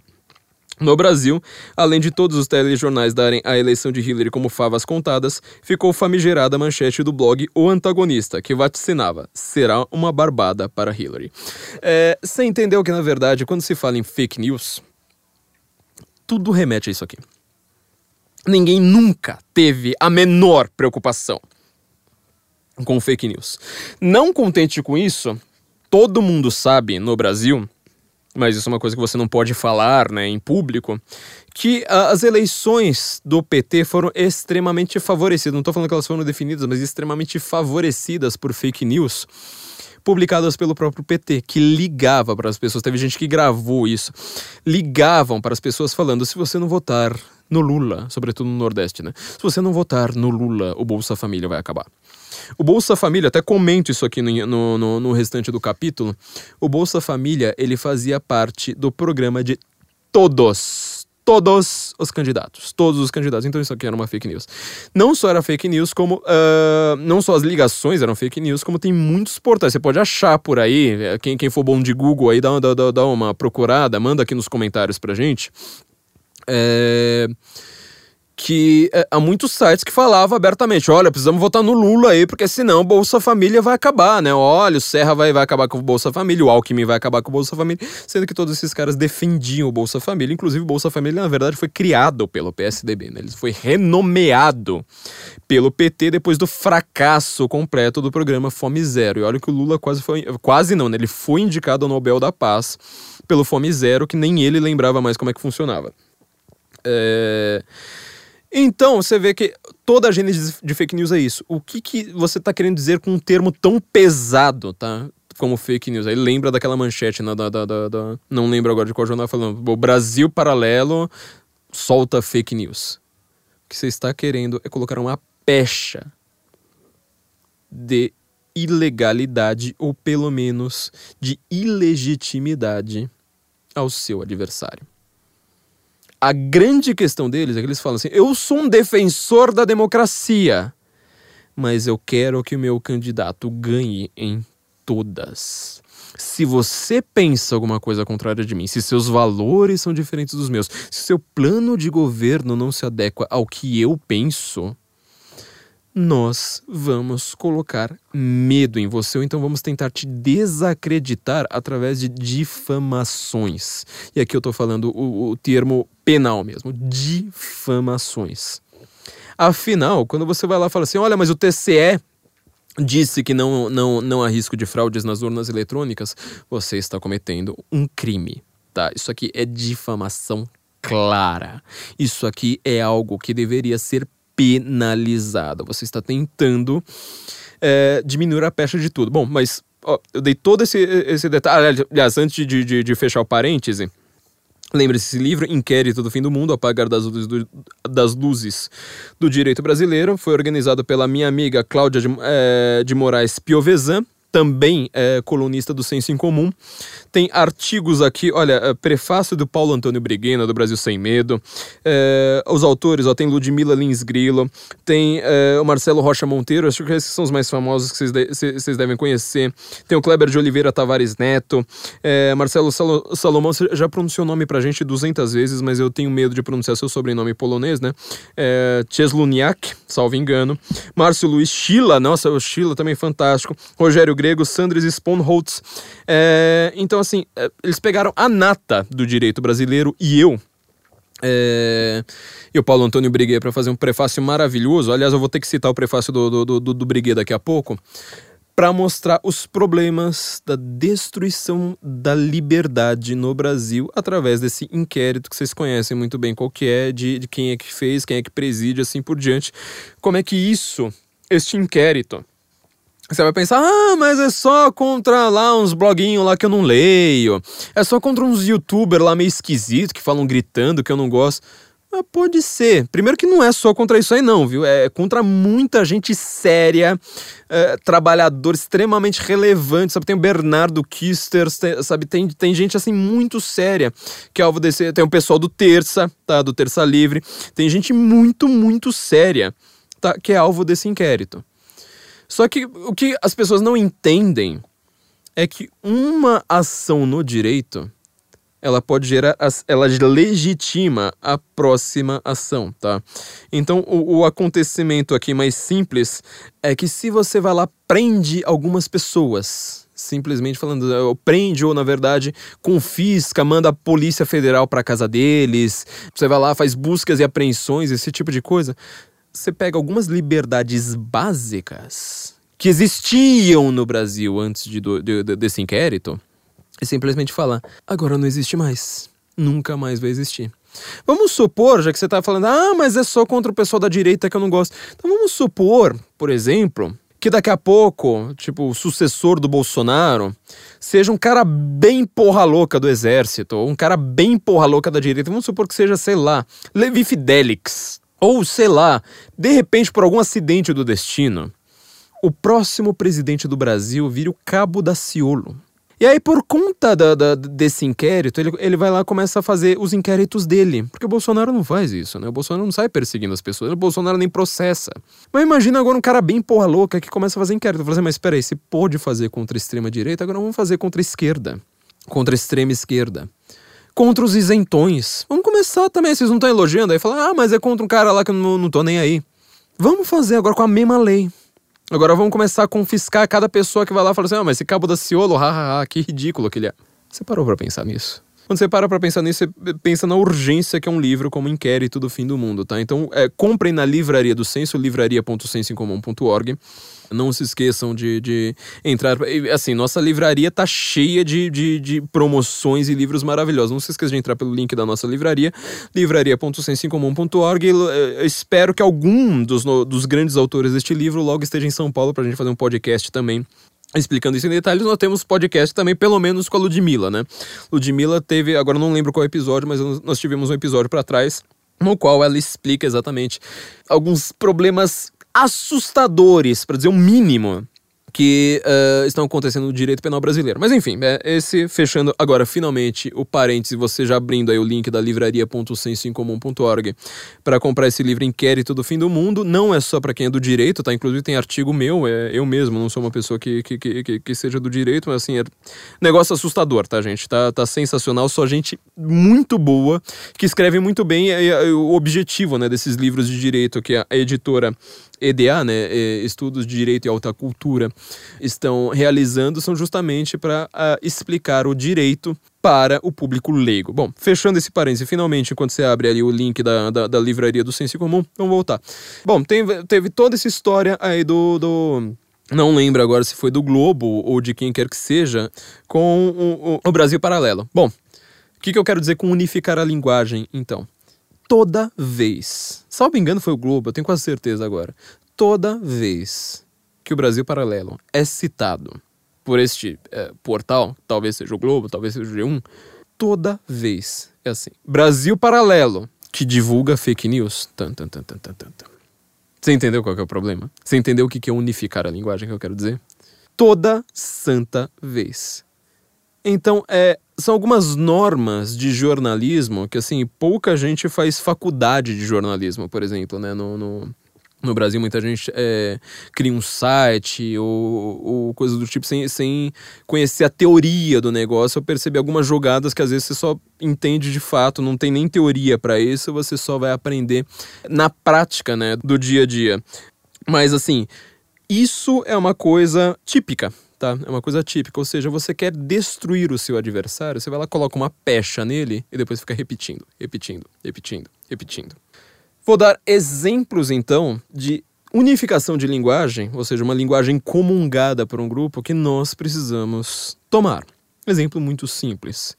Uma cidadã chamada Joyce Hasselman. Vocês conhecem ela, é candidata. É, é, agora acho que deixou de ser pré-candidata, acho que agora já é oficial como candidata a prefeita desta cidade de São Paulo, de onde vos falo. É, cidade cada vez mais destruída, cidade cada vez mais irreconhecível, com cada vez menos coisas de bom, tá? Isso não é meu lado Schopenhaueriano falando, é, é, é um diagnóstico que qualquer morador de São Paulo, mesmo eleitor do Haddad, ele acaba tendo porque essa, é, é, essa cidade foi pro saco, tá? Essa cidade foi destruída. E ainda depois veio Dória e Bruno Covas, que são pessoas que não são gostadas por absolutamente ninguém. O Covas, o, o Dória nem pela mulher dele. Ninguém gosta deles, então assim, é, é muito fácil você perceber que São Paulo foi destruído. Bom, apareceu uma tal de Joyce Hasselman. E ela tinha divulgado uma fake news a respeito, pelo que ela dava a entender, a respeito da Veja. Ou seja, ela falava, uma grande revista aí, ela recebe 600 milhões por mês para divulgar suas pautas. O que ela estava querendo dizer?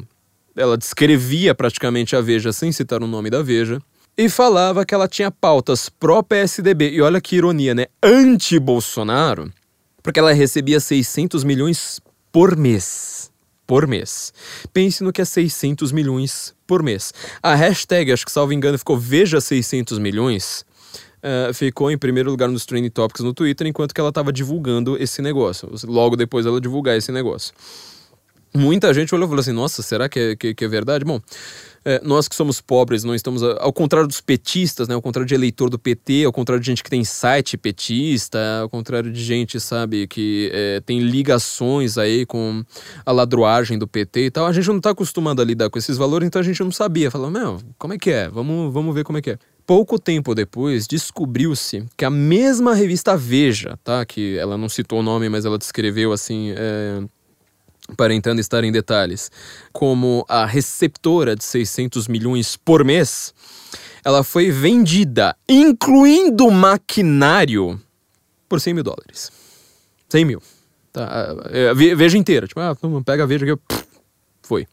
É, inclusive eu conversei com pessoas, mais de uma pessoa, inclusive de dois lados distintos, desta venda da Veja. Inclusive, teve gente que tentou mediar e falou assim: meu, cara tá fazendo umas coisas assim inacreditáveis. É. É, a Veja vai pro saco do dia pra noite, dito e feito. Você pode reparar, assim, a Veja teve uma última capa, que ela foi mais ou menos daquela direita que acaba, com muitas aspas, né, mas assim, é, que acaba votando no, no, no, no Tucanato para o esquerdismo desabrido. Foi de uma edição para outra, tá? Por, por conta da, dessa venda. Bom, a, a Veja foi vendida por, por, por 100 mil. Alguém hoje perguntou para Joyce Hasselman, para essa pessoa chamada Joyce Hasselman, que história é essa de 400 milhões por mês? 600 milhões, aliás, por mês? Alguém foi lá e falou assim: olha, Joyce Hasselman, vírgula, que divulga fake news, vírgula. Você percebeu qual é o peso que você pode dar a uma coisa? Falando a verdade. Eu não tô falando pra você fazer difamação, não tô falando pra você falar mentira, eu não tô falando para você cometer ataques, como eles adoram na internet. Eu tô falando para você descrever a realidade. Descreva a realidade toda vez que você for citar Joyce Hasselman. Eu quero que você cite Joyce Hasselman corretamente. Joyce Hasselman, que divulga fake news, vírgula. Aliás, duas vírgulas, porque eu já percebi que as pessoas têm muito problema com vírgula hoje, né? É só você ver, os comentários que eu recebo são, são, são de chorar. Tem muita gente escrevendo textos sérios com problemas sérios com vírgula. Mas Joyce Hasselman, vírgula, que divulga fake news, vírgula. E aí você vai lembrar também da história do gabinete da Peppa.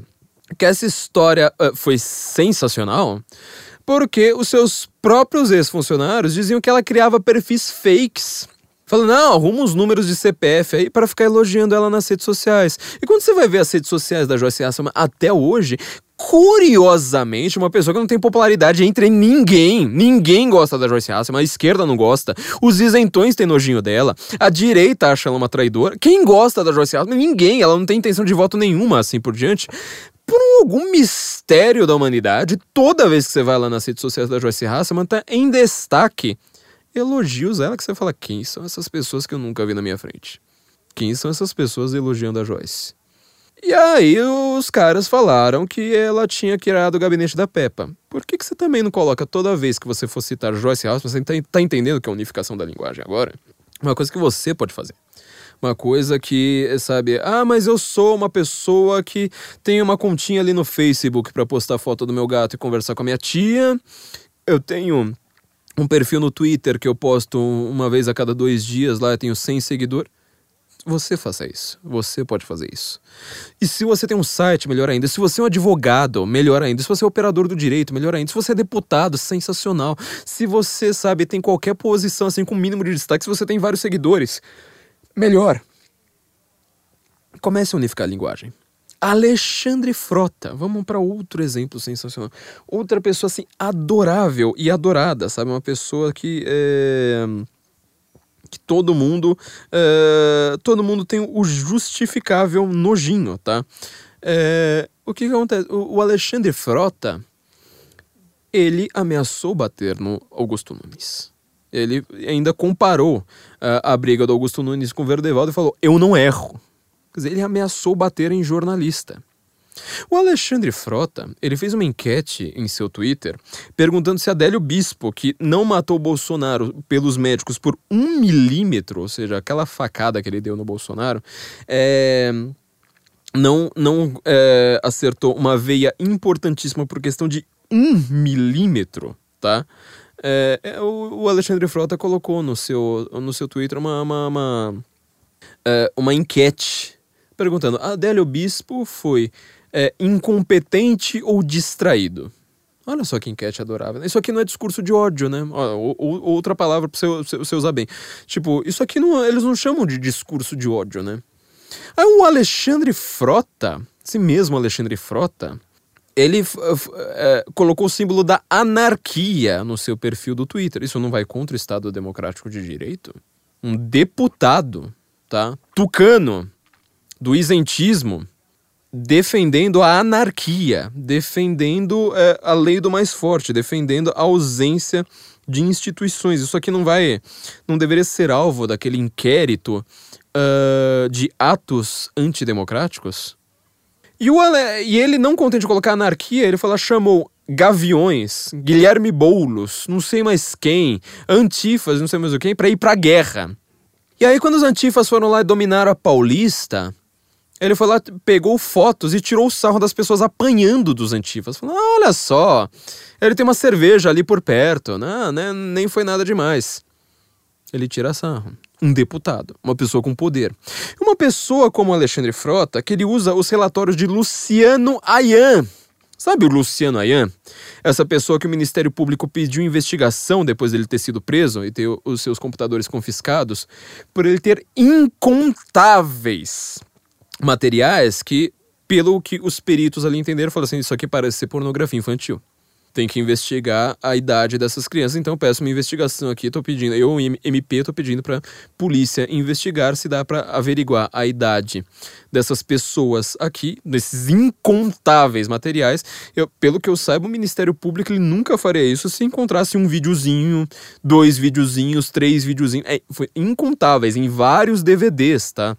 Para averiguar a idade, tá? E para ver se ele também distribuiu o material. E sem contar, se o Luciano Ayan queria descascar o seu negocinho, sabe? É, se o Luciano Ayan queria fazer essas coisas, por que ele não entrou num site de pornografia e viu? Tá? Com internet, já que ele fica, é, ficava pelo menos monitorando perfis de noite é, sem parar, por que ele não entrou no, no, no, no, no site civil? Por que ele precisou baixar, sabe? Aí você começa a notar alguma coisa estranha. Fala assim: oh, pera, isso aqui não parece algo normal. Parece que ele estava com material diferente do que tem nesses sites, né? Então, é, o, o Alexandre Frota ele citou os relatórios do Luciano Ayan na CPMI das fake news. Ele está dizendo que o trabalho do Luciano Ayan foi assim que o, o, jornalista do Estadão, que já trabalhou com a Vera Magalhães, José Fux, você sempre precisa fazer esses links, viu? Não fala só do José Fux, fala assim do José Fux, mas lembra, ó, ele trabalhou com a, com a Vera Magalhães, com a apresentadora do Roda Viva hoje, esse programa que ele foi considerado o programa de maior respeito no jornalismo brasileiro até a entrada da Vera Magalhães, foi do, do dia pra noite, pá! Acabou de não ter mais popularidade. Foi lá entrevistar Atila Yamarino. Foi entrevistar Felipe Neto. Entendeu? Então, José Fux. José Fux chamou o, o, o que o Luciano faz de trabalho. Ou seja, ficar tirando print das pessoas que discordam dele o dia inteiro. Isso é um trabalho, tá? Montar dossiê. O Luciano Ayan fala que, que, que os dossiês dele foram parar, parar na CPMI das fake news e que ele produz para outro. Eu quero saber, com que dinheiro? Se o cara movimentar, movimentou meio milhão em um ano sem declarar. Quem paga? Quem pede relatório pro Luciano Ayan? Que história é essa? Tem dinheiro público aí? Tem dinheiro de empresa nesse negócio? Será que tem jornalista, inclusive da grande mídia, tá? Esses jornalistas que adoram ficar acusando os outros, será que eles não, têm, não, não, não deram cascaio ali pro Luciano Ayan? Será? Eu acho que isso é uma coisa para ser investigada, viu?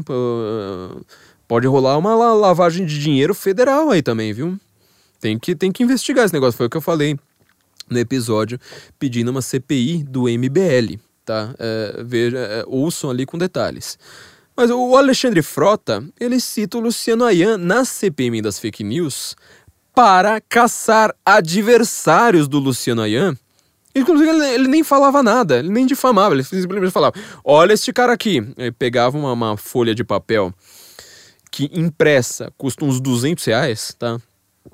É folha de papel impressa em tinta preta, com fundo preto, é, impressora laser, caríssima, e pegava lá, levantava, ó, oh, esse perfil aqui, esse perfil aqui, esse perfil aqui. Ele não tinha prova nenhuma, não tinha nem, na, nem nada, ele simplesmente estava querendo dizer, olha, quero essas pessoas aqui que discordam de mim empresas, tá? E esse mesmo Alexandre Frota, é, as pessoas ignoram ele, as pessoas não falam mais dele. As pessoas falam do inquérito, tá? Deste inquérito do fim do mundo. É, tem uma citação de parlamentares falando de haver provas supostamente apresentada, apresentadas é, por parlamentares ensejando buscas e apreensões e prisões. Não, não, lembro agora se prisões, mas assim, ensejando, falando, ah, aqui é indícios claros de uma organização criminosa. E quais são esses parlamentares citados? Joyce Hasselman e Alexandre Frota. Tá? Essas pessoas que vocês não levam a sério no Twitter falam: ah, mas ninguém leva a sério a Joyce. Ninguém leva a sério Frota. Pra que vocês falam do Frota? Ninguém leva a sério Frota. Eu realmente acharia, eleitoralmente, tá? Na discussão pública do, do boteco, ninguém leva o Alexandre Frota a sério. Mas e no alto executivo, aliás, no, no alto judiciário do país? Aí a coisa muda de figura. É esse cara que é uma piada para vocês no Twitter. Um cara que, é, sendo famoso já há muito tempo, tendo conta verificada, sendo parlamentar, tendo ganhado voto, etc, etc. Mesmo assim, ele não tem. Uh, ele não tem seguidores. Esse cara é fonte daquilo que destrói a liberdade no Brasil. Ele é citado como fonte, como uma autoridade. Você entendeu a crise entre autoritas e potestas? Quer dizer, o Estado ele começa a fazer buscas e apreensões, ele começa a botar medo nas pessoas. Ele começa a usar o seu, a sua potestas sem ter autoritas. A não ser que, que o Alexandre Frota seja autoridade em alguma coisa. Acho que ele é autoridade em fazer filme pornográfico. Aliás, esse mesmo Alexandre Frota, na CPMI das fake news, ele faz uma piadinha. Já pensou se o Bolsonaro fizesse uma piadinha como essa? Já pensou se eu fizesse uma piadinha como essa? Que alguém foi lá e falou assim: ah, eu gosto do. Acho que foi com Alan. Acho que foi com Alan dos Santos do Terça Livre. Salvo engano, foi, foi, foi, foi neste momento. É, em que o Alan fala assim: o Alexandre Frota cita o Brasileirinhos. Falou assim: ah, precisamos achar esse, quem são esses brasileirinhos. Por qual crime, né? É. Precisamos achar aqui, usar o poder da Câmara dos Deputados para achar Brasileirinhos. É... O, o Alan fala assim: não, eu gosto do Brasileirinhos. Eu, eu, recomendo o Brasileirinhos. O Alexandre Foto fala: eu recomendo as Brasileirinhas. Ou seja, o cara usa uma CPMI para recomendar filmes pornográficos. Usando como fonte para os seus relatórios um cara que ainda não sei se a polícia uh, investigou mesmo, tá, mas o, o, Ministério Público pediu investigação por conter material que parece ser de pornografia infantil, tá? Aí um ator pornô vai lá e recomenda caçar pessoas e, reco e recomenda filmes pornográficos. E ele comete a única fake news que a gente viu na Câmara dos Deputados, que foi aquela história de tipo, olha o perfil do Olavo que estava dizendo, e era um perfil fake. Ele não foi punido por isso. Quando você vai citar Alexandre Frota, que tal você falar citar Alexandre Frota? É, é, é, é, é difícil até escolher, né? Tipo, que prega uh, o fim do Estado Democrático de Direito, que prega a guerra e ri de pessoas que apanham, que uh, faz enquete perguntando se um assassino ele foi distraído ou incompetente. Que. Uh, você entendeu? Olha, olha a quantidade de coisas que dá pra você falar. Só que não, quando você fala do Frota, você vai lá e simplesmente solta Frota. Você fala da Joyce, simplesmente solta Peppa. é, achando que isso é uma ofensa, sendo que a única jogada inteligente da Joyce na sua vida inteira foi quando ela finalmente parou de tentar choramingar lá na câmera. Ah, meus filhos me perguntam, mamãe, por que estão te comparando a um porco? Ah, ah. E ela foi lá e assumiu, falou, fez até uma hashtag, né? Peppa Feliz. É, foi a única jogada inteligente dela na vida inteira, ou seja, assumiu o apelido. É, eu lembro que quando eu começava a assumir meus próprios apelidos, eu começava a criar apelido para mim mesmo, ninguém nunca mais usou apelido para mim. E depois eu comecei a sentir falta de apelido, porque eu, as pessoas me chamam de Flávio, eu acho meio esquisito isso, sabe? Pelo menos quando você tava na escola, você, você achava esquisito, todo mundo ter apelido e de repente eu virei o Flávio. tá, perdi os apelidos agora, mas enfim. É, você acha que chamar ela de Peppa vai ser ofensivo? Não, o que é ofensivo é ela divulgar fake news. Você imagina uma candidata a prefeita assim. Você imagina um cara que está tentando acabar com a liberdade, perseguir pessoas no Twitter. Os, a única função dele na Câmara dos Deputados é perseguir é, desafetos, pessoas que discordam dele, com mando, com poder de mando do Estado, com poder físico, com apotestas do Estado, é, sendo chamado pelo que ele é. Você entendeu a diferença? Você entendeu qual, qual é a grande questão? Então, assim, se, sobretudo para quem tem site, sobretudo para quem escreve no Twitter, etc., unifique a linguagem. Use sempre a mesma jogada ali que fizeram com o Brasil Paralelo, ou seja, é, sempre que tiver uma coisa negativa e verdadeira, tá? Não tô, falando, tô, não tô falando pra você mentir também não tô falando pra você difamar, sabe? Não precisa falar, ah, tal pessoa é gorda, tal pessoa é feia. Isso é, é, é criancice, sabe? É uma coisa que assim, é engraçado quando a gente tá cometendo nossas criancices de todo dia na, na, na conversa de botequim. Mas em público, eleve a sua linguagem simplesmente fazendo isso. Fala assim, olha, é... Vou dar um exemplo muito simples. O Dória, por exemplo, ele tinha dito que 100 mil pessoas é, tinham morrido de Covid, não lembro em qual dia. Faz alguns meses, tá? Só tinha um pequeno problema. Não eram 100 mil pessoas que tinham morrido de Covid. Ainda naquele dia, os 100 mil ainda não tinha vindo. Como que você vai lá e brinca com mortes, assim? Você acha bonito? É simplesmente para dividir dividendos políticos, né? Ou seja, quanto mais morte tiver, melhor para mim, que eu vou lá e falo mal do meu opositor. Se eu quero instaurar uma ditadura, eu vou lá chamo meu opositor de ditador, eu chamo meu opositor de nazista, eu chamo meu opositor de fascista, eu chamo meu opositor de extrema-direita, eu chamo meu opositor de é, discurso do ódio, é, de milícia, de brigadas e coisas do tipo, e pronto. Aí eu vou lá e falo assim: olha, se é contra um nazista, eu sou a favor que você fuzile. Óbvio que eu vou ser a favor que você fuzile. Só que você chama de nazista quem não é. Você chama de ditador quem não é. Você chama de fascista quem discorda de você. Quem tem um argumento melhor que você. Quem defende valores que são mais elevados que os seus. Aí você vai lá e chama de extrema-direita. Você entendeu?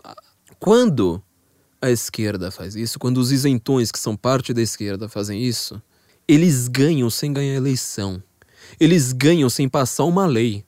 Eles ganham em matéria de poder, inclusive de poder de Estado sobre você, sem fazer absolutamente nada de vitória política. Então, enquanto você está falando, mas ninguém leva a esquerda a sério, fala, mas peraí, você já entrou numa faculdade? Já entrou numa faculdade de jornalismo? Já entrou numa faculdade de história? Você já viu uma aula de história? Você, você entrou, tipo. Aproveita agora, antes você precisava entrar na, na, na escola. Aproveita agora que a, que a, que a aula é online. É, vai ver o que seu filho, ou seu primo, ou sei lá mais quem, estão vendo de aula de história. Vai lá, faz uma visitinha. Na hora que ele estiver tendo aula de história, fica ali do lado, sabe? Fica ali do lado, pode ficar no zap o dia inteiro. Mas vai ouvindo o que, que o professor diz. Aí você vem aqui e volta e me diz assim: não, mas ninguém leva esquerda a sério. Esquerda perdeu, né? Afinal, a gente elegeu o Bolsonaro, elege, elegeu tipo uns 10 deputados que prestam, um bando de mongoloide lá que não serve para nada. É, só fazem burrada. E, e, e, mais uma renca de traíra que só tava percebendo que o Bolsonaro era quem iria ganhar, então, como eles queriam poder, eles foram carreiristas, subiram nas costas. E você vem me falar que, que, que, que a esquerda não manda, que a esquerda não, não tem poder. É, você vê, você entendeu? Eu dei toda essa volta para mostrar como a esquerda tem poder e como, um, com um gesto simples, a gente pode começar a retomar a normalidade. Bom, é, para a gente fazer uma conclusão rápida, tá? uh, a respeito disso, tô, tô, tô uh, me aprofundando bastante aqui na questão da linguagem né, nesse episódio. A linguagem, então, ela é, definida, ela é definidora de instâncias superiores a ela própria. Ela define a realidade. É, geralmente eu volto para o Antigo Testamento ou volto para a Grécia Antiga. Dessa vez eu vou voltar, como eu já fiz também num episódio Como Pensam os Muçulmanos lá atrás, já deve fazer uns quatro anos que eu fiz esse episódio. É, procurem aí Como Pensam os Muçulmanos, também um episódio muito é, é, que me dá muito orgulho, porque foi uma pesquisa bem difícil. Eu não consigo imaginar uma única pessoa na esquerda no isentismo brasileiro que sejam capazes de entender coisas é, assim, a, o comecinho daquele episódio que dirá o aprofundamento lá para frente, mas eu vou voltar ao Corão. Tá? Na verdade, uma comparação entre o Antigo Testamento e o Corão que eu fiz naquele episódio, eu quero voltar aqui para vocês. Por que que você nomear faz tanta diferença? Vamos ver uma grande uma, uma, uma, diferença crucial aqui do que, que acontece no Antigo Testamento e no Corão. São duas formas diferentes de, de você enxergar o mundo e elas têm consequências muito. Assim, não, não, é, não é nem que são grandes, é, são consequências assim, simplesmente, sei lá, completamente assim, elas são definidoras de civilizações, é isso que eu quero dizer. O, o, o termo no, no qual eu quero chegar era exatamente isso, ou seja, você, é, você vê a diferença entre uma civilização que atira gay de prédio, que, degola, que, que apedreja mulheres, assim por diante, e de uma civilização que ela tem a possibilidade, que ela nem sempre seja isso, mas que ela tem a possibilidade de florescer ideias como filosofia, como ciência, como arte, como coisas elevadas, como liberdade, como liberdade individual, como liberdade de mercado, como a liberdade assim, a, a liberdade, todas as liberdades, na verdade, que a humanidade conheça. Então eu quero mostrar para vocês a diferença de pensamento que existe no Antigo Testamento no, no, no, e no Corão a respeito dessa questão de nomear.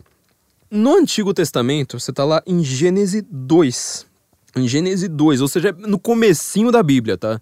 Você não precisa passar 10 minutos com a Bíblia na mão, você que nunca leu a Bíblia porque você é um bárbaro, ignorante e que não sabe do, do, do que é feita a nossa civilização, você que nunca leu a Bíblia, você não vai passar 10 minutos com a Bíblia na mão para você entender isso. Então você vê, Deus cria o Jardim do Éden, tá lá descriando o, uh, os rios, as maçãs, uh, as árvores, né, na, na, na verdade, e ele vai lá cria a mulher.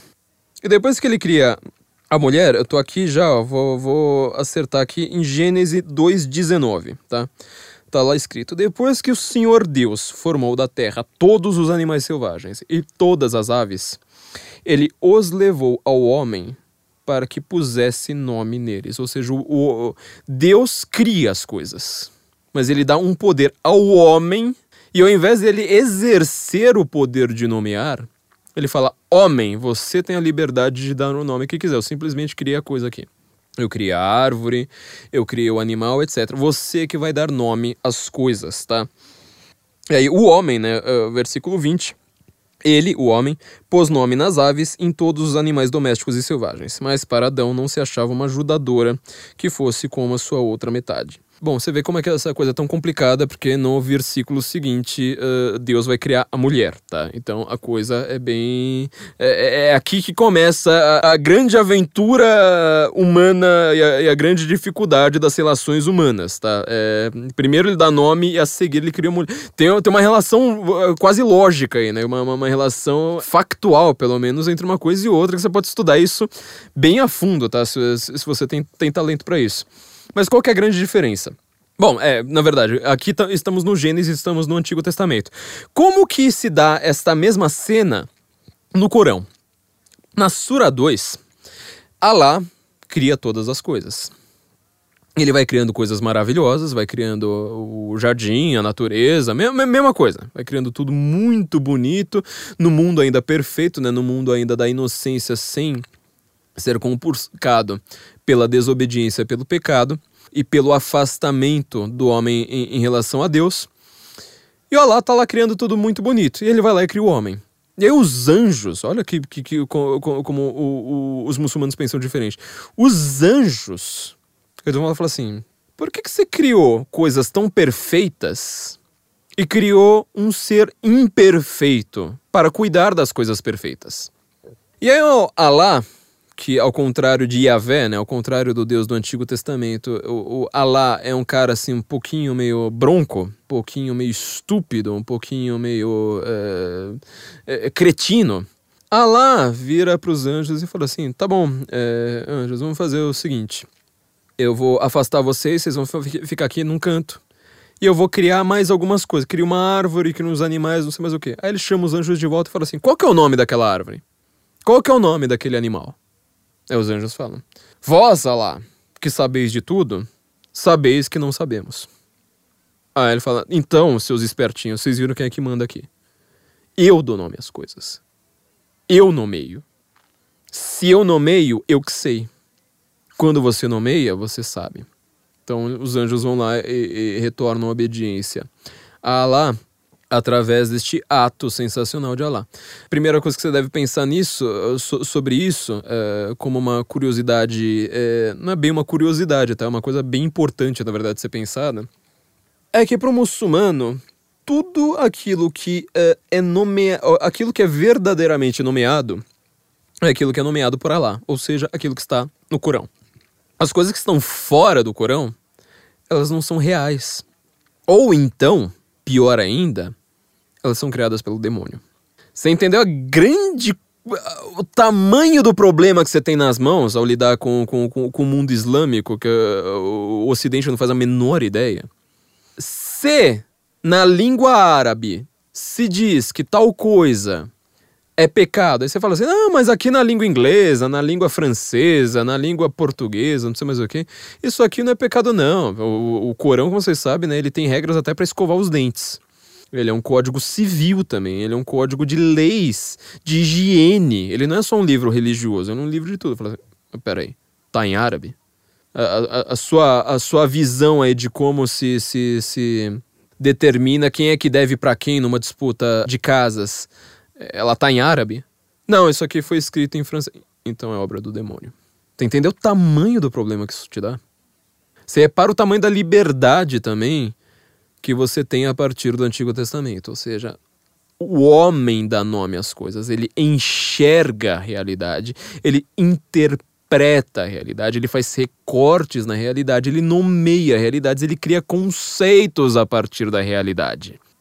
Quem fala em filosofia árabe tem que pensar um pouco nisso também, porque no mundo islâmico é bem diferente. No mundo islâmico não funciona assim. O autor que fala isso, eu posso deixar o link aqui do livro dele para vocês, né? É the Closing of the Muslim Mind. Não existe em português, eu vou deixar o link aqui para vocês. Ele fala uma coisa bastante curiosa. Ele faz uma jogada com em inglês, né?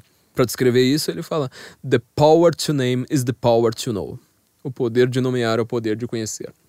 Quando você nomeia algo, você imediatamente delimita o que é aquele conceito. Eu não vou entrar numa discussão linguística muito grande, mas tem no Brasil Paralelo, tá no meu curso do Brasil Paralelo eu aprofundo essa discussão teórica linguística, que eu sei que ela não, assim, ela precisa ser feita mais lentamente, num podcast não dá. Não dá para simplesmente abrir um parênteses aqui e explicar para vocês como é que funciona a linguística ocidental estruturalista ou pelo menos pós-sussuriana, mas lá tem no Instituto Borborema também tem. Então entra lá Instituto Borborema, vê meu curso de linguagem ali, institutoborborema.com.br e tem um curso sobre Eric Fuggling também que eu explico algumas questões aí bem aprofundadas, mas aí ó, senta com caderno, tá? Não adianta adianta só, só é, ouvir enquanto você lava a louça. É coisa assim bem profunda, tá? Mas tem ali nos dois, no Brasil Paralelo e no Instituto Borborema.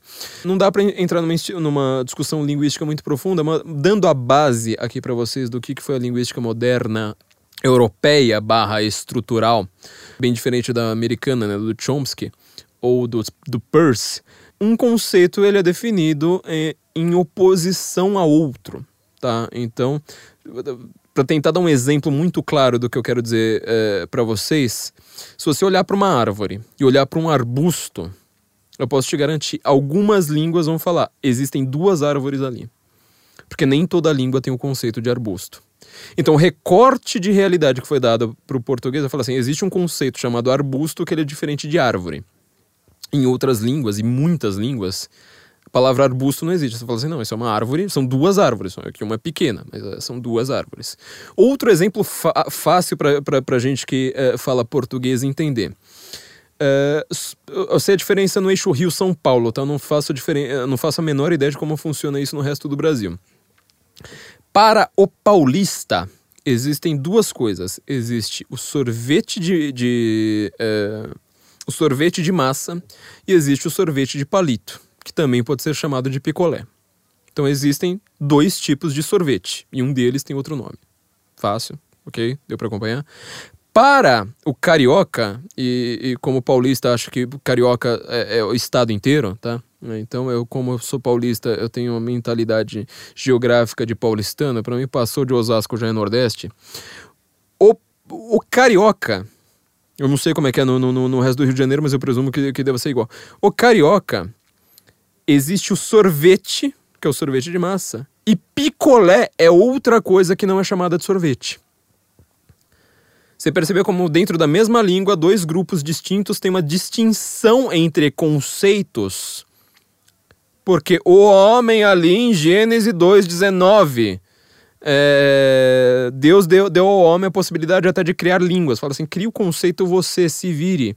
Se você quiser chamar essas duas coisas do, pelo mesmo nome, beleza. Manga de camisa e manga fruta, beleza. Você pode ter alguns problemas, mas problema seu. É, você que nomeou, você que criou conceitos. É, você que delimitou o conceito. Olha, a gente vai chegar num ponto bem perigoso agora, viu? Não, não, não eu, continua. Você vê como a teoria é simples, mas onde que a gente vai chegar é, é, é bem tenso. Você delimitou o conceito. Ou seja, você colocou assim: aqui dentro é um conceito, aqui fora é outro. É outra coisa. É, esse caso do arbusto, esse caso do, do, do sorvete, eu costumava usar muito uh, em todas as palestras e aulas que eu dei a respeito desse assunto. É, são coisas assim bem. É, são, são, exemplos bem claros, tá? Não, não dá para ficar te dando grandes teorias sobre o que é signo, conceito, imagem, imagem verbal, assim por diante. Mas isso aqui é, é a parte básica, tá? Agora vamos avançar um pouquinho e é um pouquinho bem perigoso, com consequências extremamente trágicas. Você reparou como a esquerda, nos últimos cinco anos, mas sobretudo nos últimos três, desde na verdade uh, o rescaldo que a esquerda teve depois da eleição do Trump. Que ela falou: nossa, eu, eu explico o mundo, eu domino a mídia, eu domino as universidades, eu domino o discurso.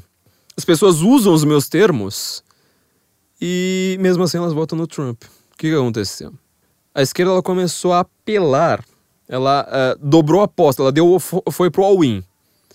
Ela começou a apelar nessa questão de criação de conceitos. Um exemplo muito simples, tá? É, obviamente, o que eu falei ali da Joyce, o que eu falei, sabe, sobre. É, é, como você fala da Joyce, etc. Isso é um exemplo, tá? Que eu não, não, consigo, em duas horas de podcast, passar toda a teoria, passar não sei quantos exemplos até você entender e passar tudo que você deve fazer. Eu quero que você pense nisso, eu quero que você fale assim, nossa, isso aqui é uma coisa boa para eu pensar. Então, quando eu for escrever sobre qualquer assunto, qualquer outra pessoa, vou pensar nisso aqui. Vou pensar se eu estou usando uma linguagem é, que ela me favoreça que ela explique para a pessoa, mesmo sem, eh, mesmo sem precisar explicar em detalhes. Fala assim, ó, por que, que eu não confio em tal pessoa? Aliás, né, no caso do Frota, vamos lembrar só de um último detalhe que eu falei dele, né? O Frota, na CPMI das fake news, ele foi elogiado pelo Randolph Rodrigues. Este grande senador, este grande senador... É, eu não consigo imitar a voz dele, minha voz fica engraçada dele, fica. Não dá, não, a voz dele não é engraçada este grande senador que tá lá falando que quer uh, uh, investigar o autoritarismo da Secretaria de Comunicação, que quer investigar, não sei mais o que, você não pode falar nada perto do Randolph, ele já tá lá com lei pronta, com, com investigação pronta, não sei mais o que. O Randolph Rodrigues, ele elogiou o Frota, olha, depois de sua bela apresentação, nem precisava dizer mais nada, não sei mais o que. Quando você vai falar em Randolph Rodrigues, por que você não fala que ele tem, tem, tem ligação com Frota? Porque o Randolph Rodrigues ele faz isso é, é para ganhar uns pontinhos ali, né? Mas é, eu quero ver ele falar em público. Ah, então, né? O Randolph Rodrigues, que elogia o Frota, o Alexandre Frota, ator pornográfico, que cita como fonte um cara que é, tem problemas ali a, aparentes com possível pornografia infantil. Aí, é legal? Vamos fazer inquérito de atos antidemocráticos? Vamos fazer inquérito de fake news? Vamos criar lei de fake news no Brasil? Vamos! Baseando-se nesses caras, vamos explicar para a imprensa internacional, vamos escrever em inglês, ó. Para todo mundo aí que escreve inglês, que escreve inglês bom, começa a mandar artigos aí pro Breitbart, começa a mandar artigos uh, uh, pro Daily Wire, começa a mandar artigos para todos os grandes sites, pro, pro sei lá, uh, escolhe aí, não, é uma, uma, uma infinidade explicando, não tipo falando, olha, os conservadores no Brasil estão sendo perseguidos. Isso aí não funciona, meu amigo. Isso aí você tá falando para você mesmo, para quem já tá convencido. Eu não quero que você fale, os conservadores no Brasil, os caras estão perseguindo o conservador. Mas você acha que um esquerdista nos Estados Unidos vai, vai, vai, vai, vai ler um negócio desse entender? Ou se, pelo menos se sensibilizar, não. Eu quero ver que você fala assim, ó. O Brasil, ele tá criando uma lei de fake news, tá criando uma CPMI de fake news, fazendo busca e apreensão, criando inquérito, é, cujo investigador, ele também é o julgador e também é a suposta vítima baseando-se em um ator pornô. Que pega relatório que ninguém sabe como que ele pagou é, de um cara que está sendo investigado aí é, por umas coisas aí que parece ter pornografia infantil. Então agora, ó, a pornografia uh, infantil parece ser mais moral neste país, graças a esses políticos, do que um site que às vezes vai lá publica uma coisa errada. E pior, não tem nesse inquérito nenhuma prova de fake news nesse site, quer dizer, nem coisa errada. Tipo, ah, sei lá, falou que era o dia tal, era o dia tal. Ah, fake news. Mesmo caso do Brasil Paralelo, né, que a gente tava dizendo. Nem era, meu, você não, você não cita. O TSE é investigado. Ele não é uma fonte para dizer que, que, que, que não existe é, possibilidade de fraude nas, nas urnas eletrônicas. É impossível.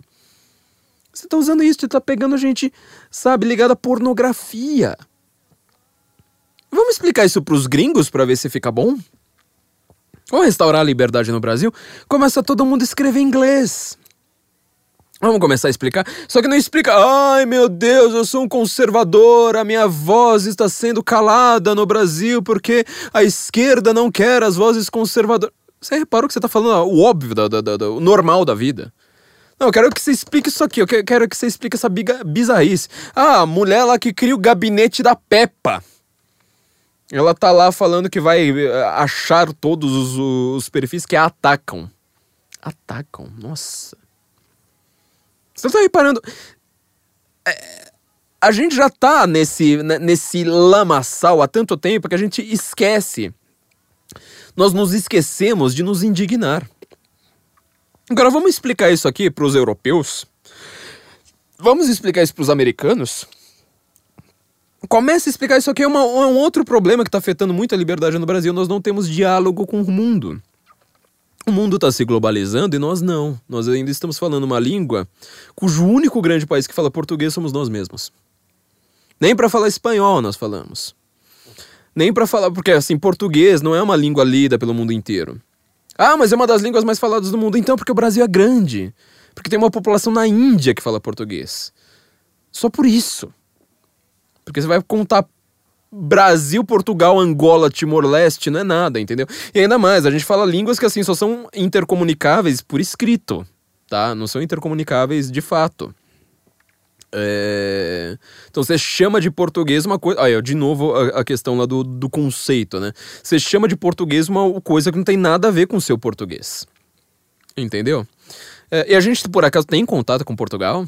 Você sabe o nome do presidente de Portugal? Você sabe se Portugal tem presidente ou se tem primeiro-ministro? Quer dizer, se tiver primeiro-ministro, primeiro-ministro manda. Mas você sabe se, é, se, ele é parlamentar ou se ele é presidencialista? Você sabe de alguma coisa? Tipo, o, o secretário-geral da ONU, ele é de Portugal, você já ouviu a voz dele? Você sabe se você consegue entender o sotaque dele? Se ele é de, de Lisboa, de Trás-os-Montes, que é muito mais difícil de entender. Você sabe. Então. Então esquece esse negócio. Ah, uma portuguesa fala. Não, vamos começar a escrever em inglês. Vamos começar a explicar o Brasil para os gringos. E não é explicar o Brasil tipo, olha, o Bolsonaro, ele faz parte de um movimento. Não, isso aqui é óbvio, todo mundo já sabe. Quero que você explique agora. Todo mundo começa a mandar agora, ó. É, não é só Daily Wire, não é só Breitbart, meu, tem tanto site aí pra, pra, pra, pra vocês verem. É, WordNet Daily. É, começa a mandar pra tudo quanto é lugar, sabe? Começa, uh, sei lá, Red State, Town Hall. Uh, sei lá, meu, é, é muita coisa pra, pra, pra, pra, pra você. É uma Wall Street Journal. Começa a escrever pro Wall Street Journal. Começa a mandar pra lá, começa a mandar pra, pra onde os caras estão ver, pra Fox News, sem parar. Quem tem inglês bom, meu, faz uma viagem pros Estados Unidos e fala assim: olha, eu quero falar sobre a liberdade no Brasil. Tá acabando. Por quê? Porque um cara que é ator pornô, um cara que comeu a Rita Cadillac, e que depois ficou falando: puta, meu, eu tava sentindo que eu tava comendo minha avó. Olha que pessoa moral, elevada. É, esse cara, ele usou um relatório de um outro aí que foi preso por movimentar não sei quanto dinheiro, sabe, em ligações completamente bizarras. E aí quando a polícia pegou o computador dele, olhou e falou assim, cara, isso aqui parece ser pornografia infantil, e parece ser tanta coisa. A gente não viu, graças a Deus, porque eu não tenho estômago para ver isso, sabe? Mas pro MP fazer uma coisa como essa, não é que tipo, ah, tem cara de ter 17 anos, vamos ver se é menor. Não, imagina o que, que os caras devem ter visto. Pra até pedir pra um outro órgão investigar. Quer dizer, o negócio foi tão sério ali o cara falou assim: cara, isso aqui não vou nem pedir para eu investigar eu mesmo, vou mandar pra polícia. A polícia investiga muito mais, com muito mais poderes do que o Ministério Público. E aí, esse cara, ele tá acabando com a liberdade no Brasil. E estão fazendo inquérito baseando-se nesse cara. Então vamos perguntar aqui pra gringaiada o que, que eles acham que deva ser feito em cortes internacionais quando acontece um inquérito cujo cuja suposta vítima também é julgadora e também é investigadora ao mesmo tempo. Vamos lá. Vamos falar com os gringos. Só que tem que falar com essa linguagem, entendeu? Eu quero que você explique, não, não é? Uh, uh, porque assim, o brasileiro, ele tem essa a, a, a linguagem do marqueteiro político. Marqueteiro político da esquerda, como, quando a esquerda estava no auge, quando o, a, a, janela de Overton estava mais para a esquerda, quando a esquerda tinha autoridade, de novo autoritas, para definir quais eram os termos que iriam ser usados. Discurso de ódio, por exemplo, é onde que eu, é onde que eu quero concluir isso aqui. Discurso de ódio, homofobia, é, distribuição de renda, aquela coisa toda. Quando ela estava no auge, a esquerdista falava, eu sou de esquerda, pronto, ganhava a eleição. O direitista, agora que mudou um pouco, ele quer fazer a mesma coisa, uma puta burrada.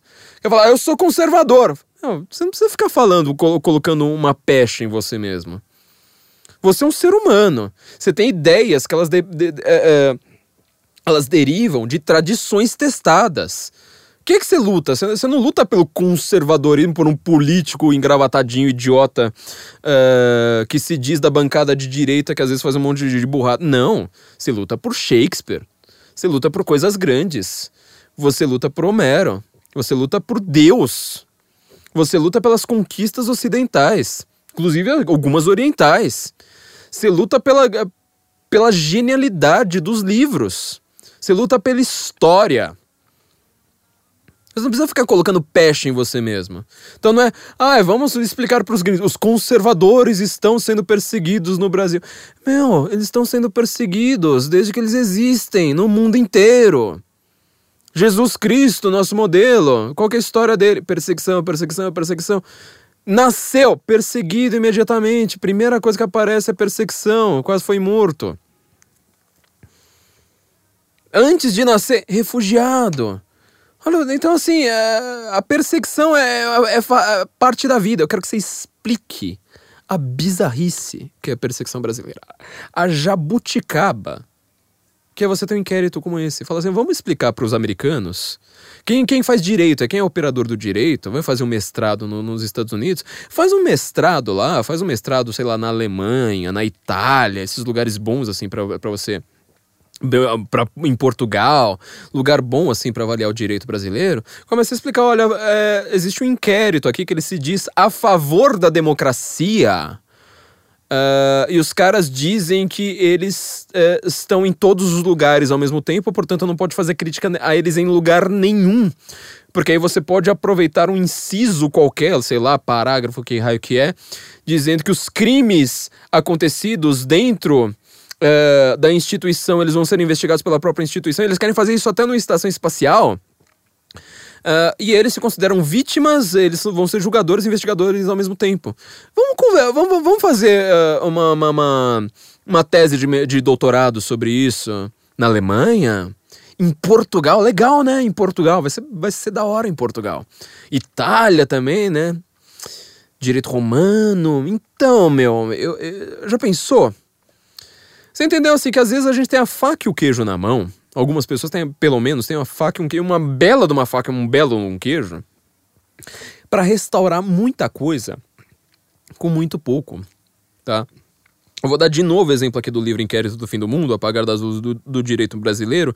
E aqui, além dessa capa maravilhosa, é, e aliás, o livro inteiro, ele tá muito bonito, sabe? Com as notas, é, o, a fonte, tá tudo muito maravilhoso. Mas aqui um, eu vou dar um spoiler, na verdade, que é um, um making of de como esse livro foi feito. Porque a Cláudia, ela criou um grupo pra gente e falou assim: quem que a gente vai chamar pra fazer o livro? Ela chama tal pessoa, tal pessoa, tal pessoa. Falou, pô, que legal. Vamos chamar uma pessoa da, da, da, da linguagem também, me chamaram. Ah, vamos chamar uma pessoa do jornalismo, chamaram o Briguet. É, gente, então, a gente vai formar um, um livro, vocês têm duas semanas pra, pra cada um tá com seu capítulo pronto. Beleza, falou aí. Você entendeu que ela fez um puta de um livro, um livro importantíssimo. Esse livro saiu do papel porque ela deu um prazo curto. Porque brasileiro adora postergar. Fala, não, vamos fazer, ó. Pra... Que num prazinho de três anos a gente começa a fazer. Isso aí vai ser sensacional. E nunca faz. Eu quero que vocês tenham um prazo de uma semana, tá? Façam algo, pensem em algo para vocês fazerem em uma semana.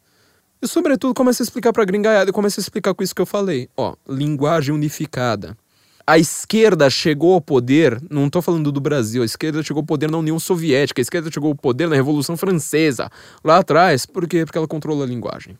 Pode reparar como todo livro sobre totalitarismo, todo, pega o processo do Kafka, pega 1984 do George Orwell, pega Laranja Mecânica, Mecânica do Anthony Burgess, pega é, o Zero Infinito é, do. Como é que ele chama?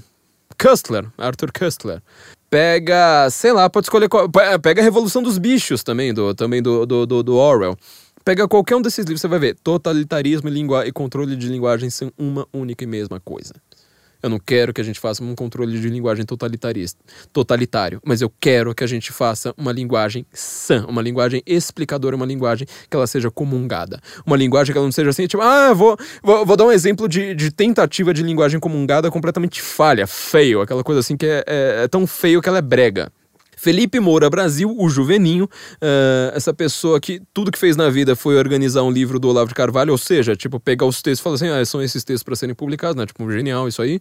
E a gente aguentou ele na Veja enquanto que ele tava batendo no PT. Você vê que depois que, tipo, a, a, o trabalho mais fácil do mundo, que é bater no PT, uh, eh, deixou de ser o trabalho principal da nação, então você, você começa a, a, separar homens de moleques, né? Você fala assim, ah, esse cara aqui é homem, esse cara aqui tem valor, esse cara aqui defende uma coisa mais elevada.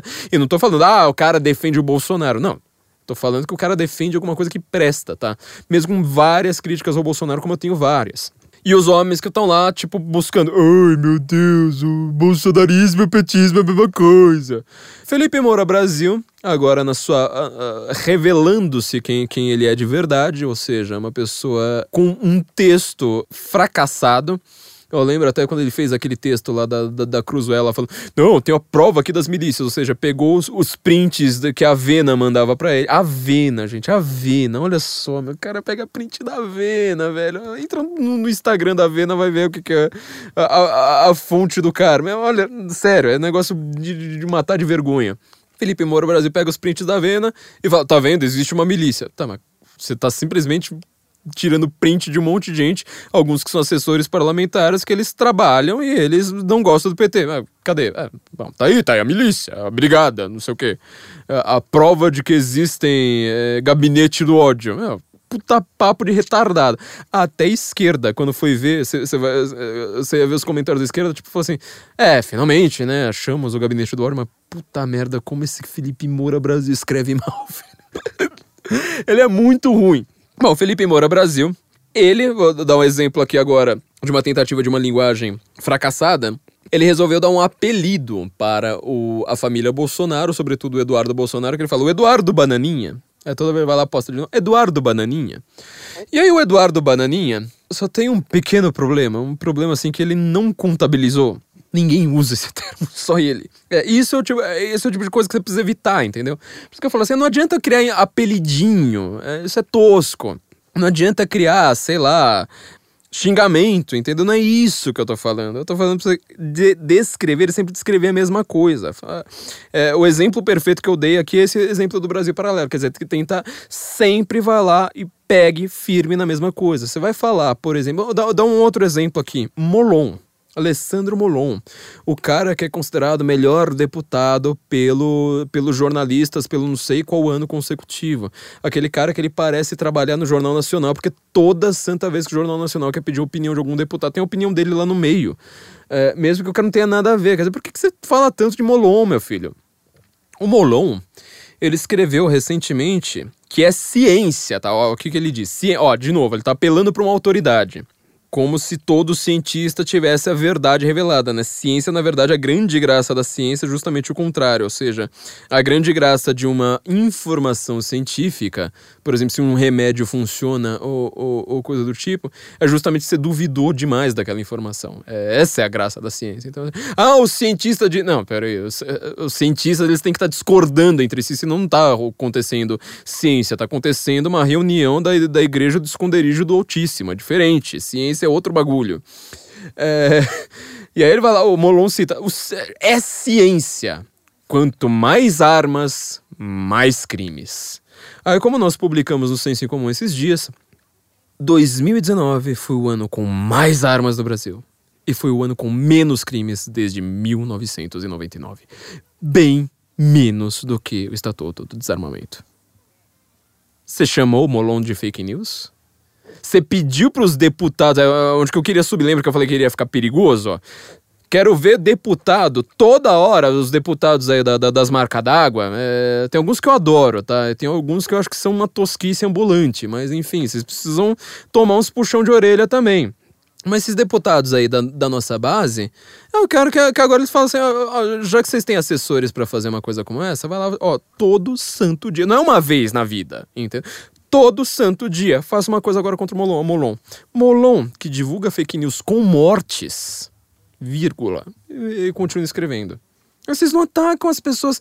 Não é ataque no sentido. Ai, ataques. É, é, é, eu acho que eu, eu, eu, quero deixar isso pra conclusão, mas não é nesse ataque nesse sentido, sabe? Todo hipersensível que eles estão dando para essa palavra. Mas assim, vocês estão na guerra cultural, entendeu? Até vão reclamar. Nossa, falei em guerra cultural, meu Deus do céu que perigoso. Vocês estão numa disputa, uma discussão pública, na Ágora, coisa mais normal do mundo a maior prova de liberdade do mundo.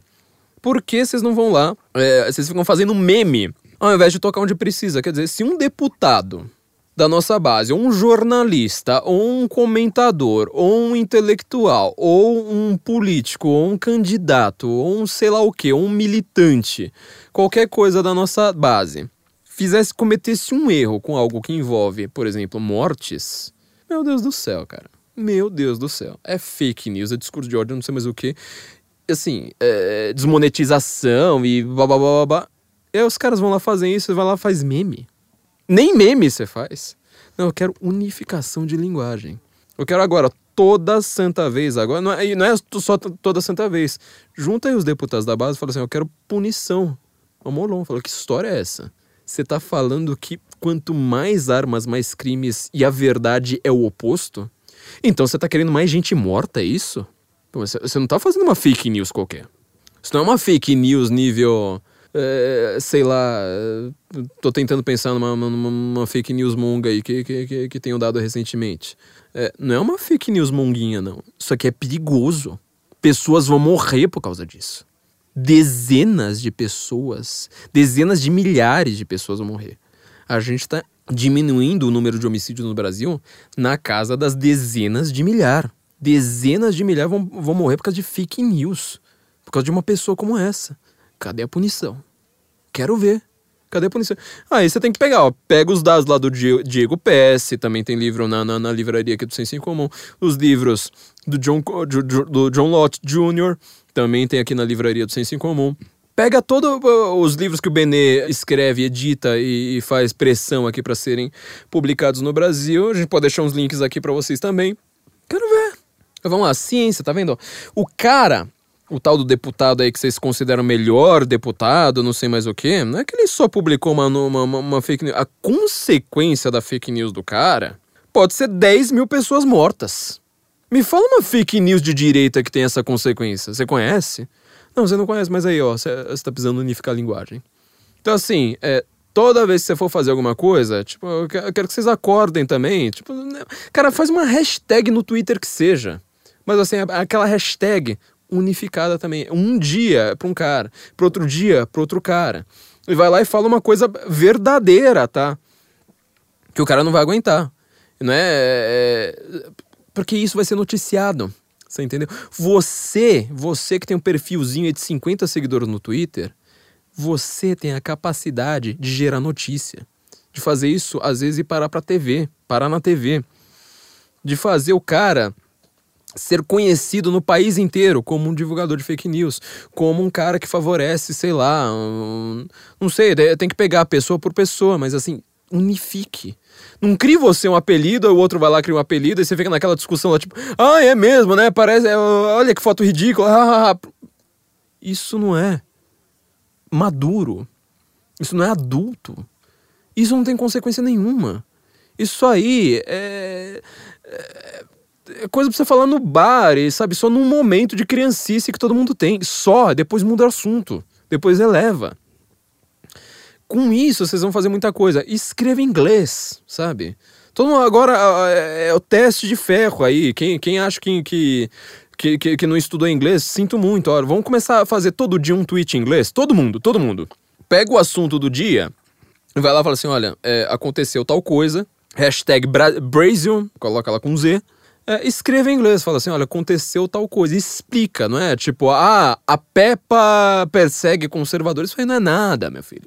Isso aí é, não, não é argumento, isso aí não é nem informação. Eu quero que você informe alguém de alguma coisa, sobretudo alguém que não te conhece, que não concorda com você, que já não tá, não tá predisposto a aceitar o que você tá dizendo. Eu quero que você pegue assim um cara que tá lá no meio no meio oeste americano.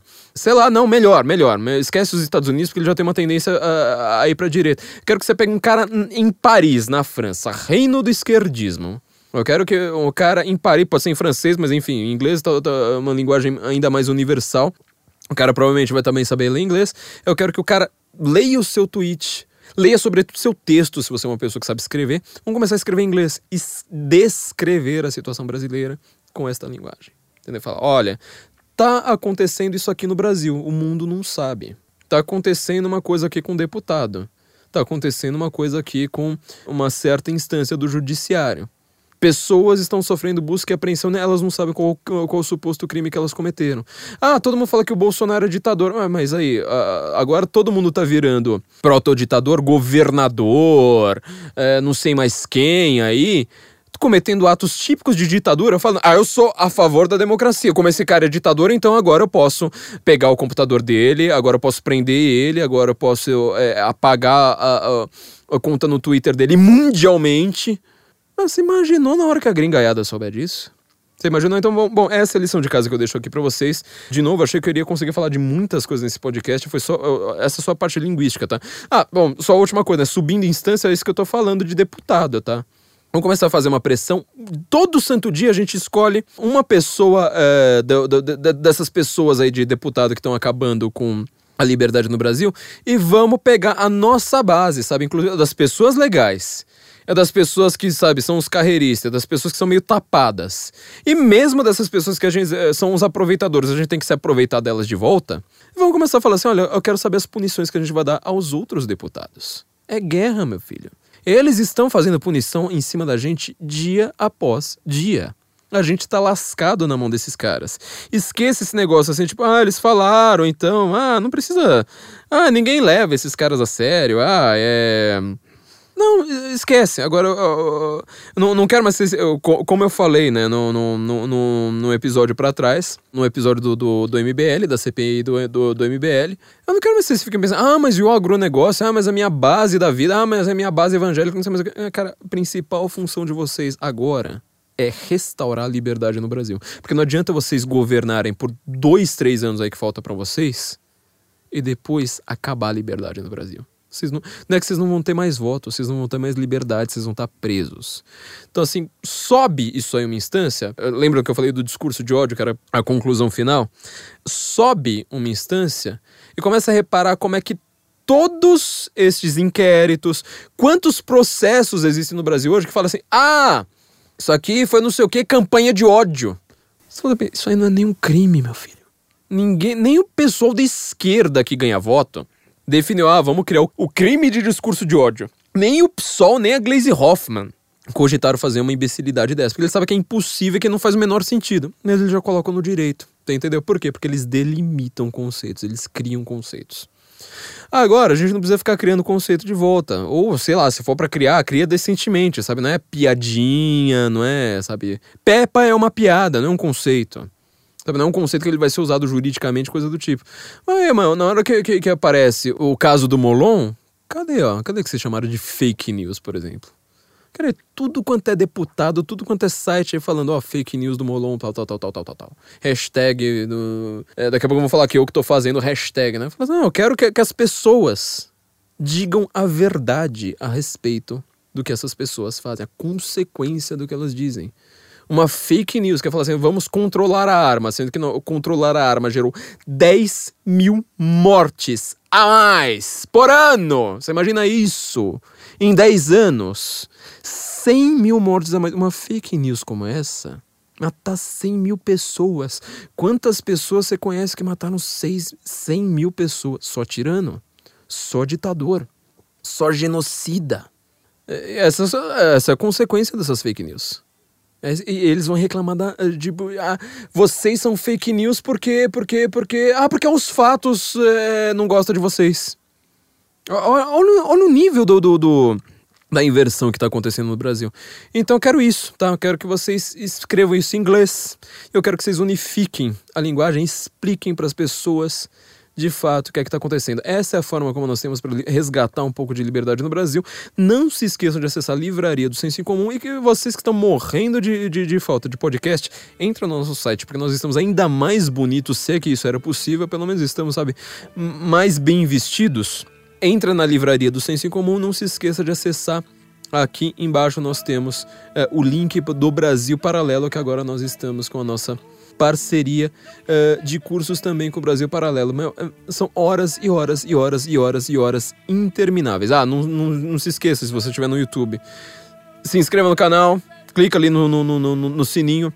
E siga nosso Instagram também, que as pessoas estão esquecendo de seguir Instagram, curtir a página, curtir ali os, os posts da, da, da, página no Facebook, no Twitter. Espalhe a mensagem, porque se você só ouve isso aqui e mantém para você, não adianta nada, você precisa espalhar essa mensagem. Então, gente, é, é isso. Acho que nós vamos retomar a regularidade agora que o principal da mudança passou, né? Ainda tem alguns elefantes pra gente colocar aqui, vai ter uma, uma, uma uma fonte, dançarinas, é, mas ainda estão aqui atrás da parede, mas enfim, é, logo logo elas vão estar visíveis. Ainda temos novos projetos sensacionais para vocês é, e excepcionalmente esta semana as inscrições para o Guten Morgen Go Primeira Guerra estão no ar de novo, tá? Senão vão ser só pelos nossos afiliados. Então corra, go.sensoincomum.org.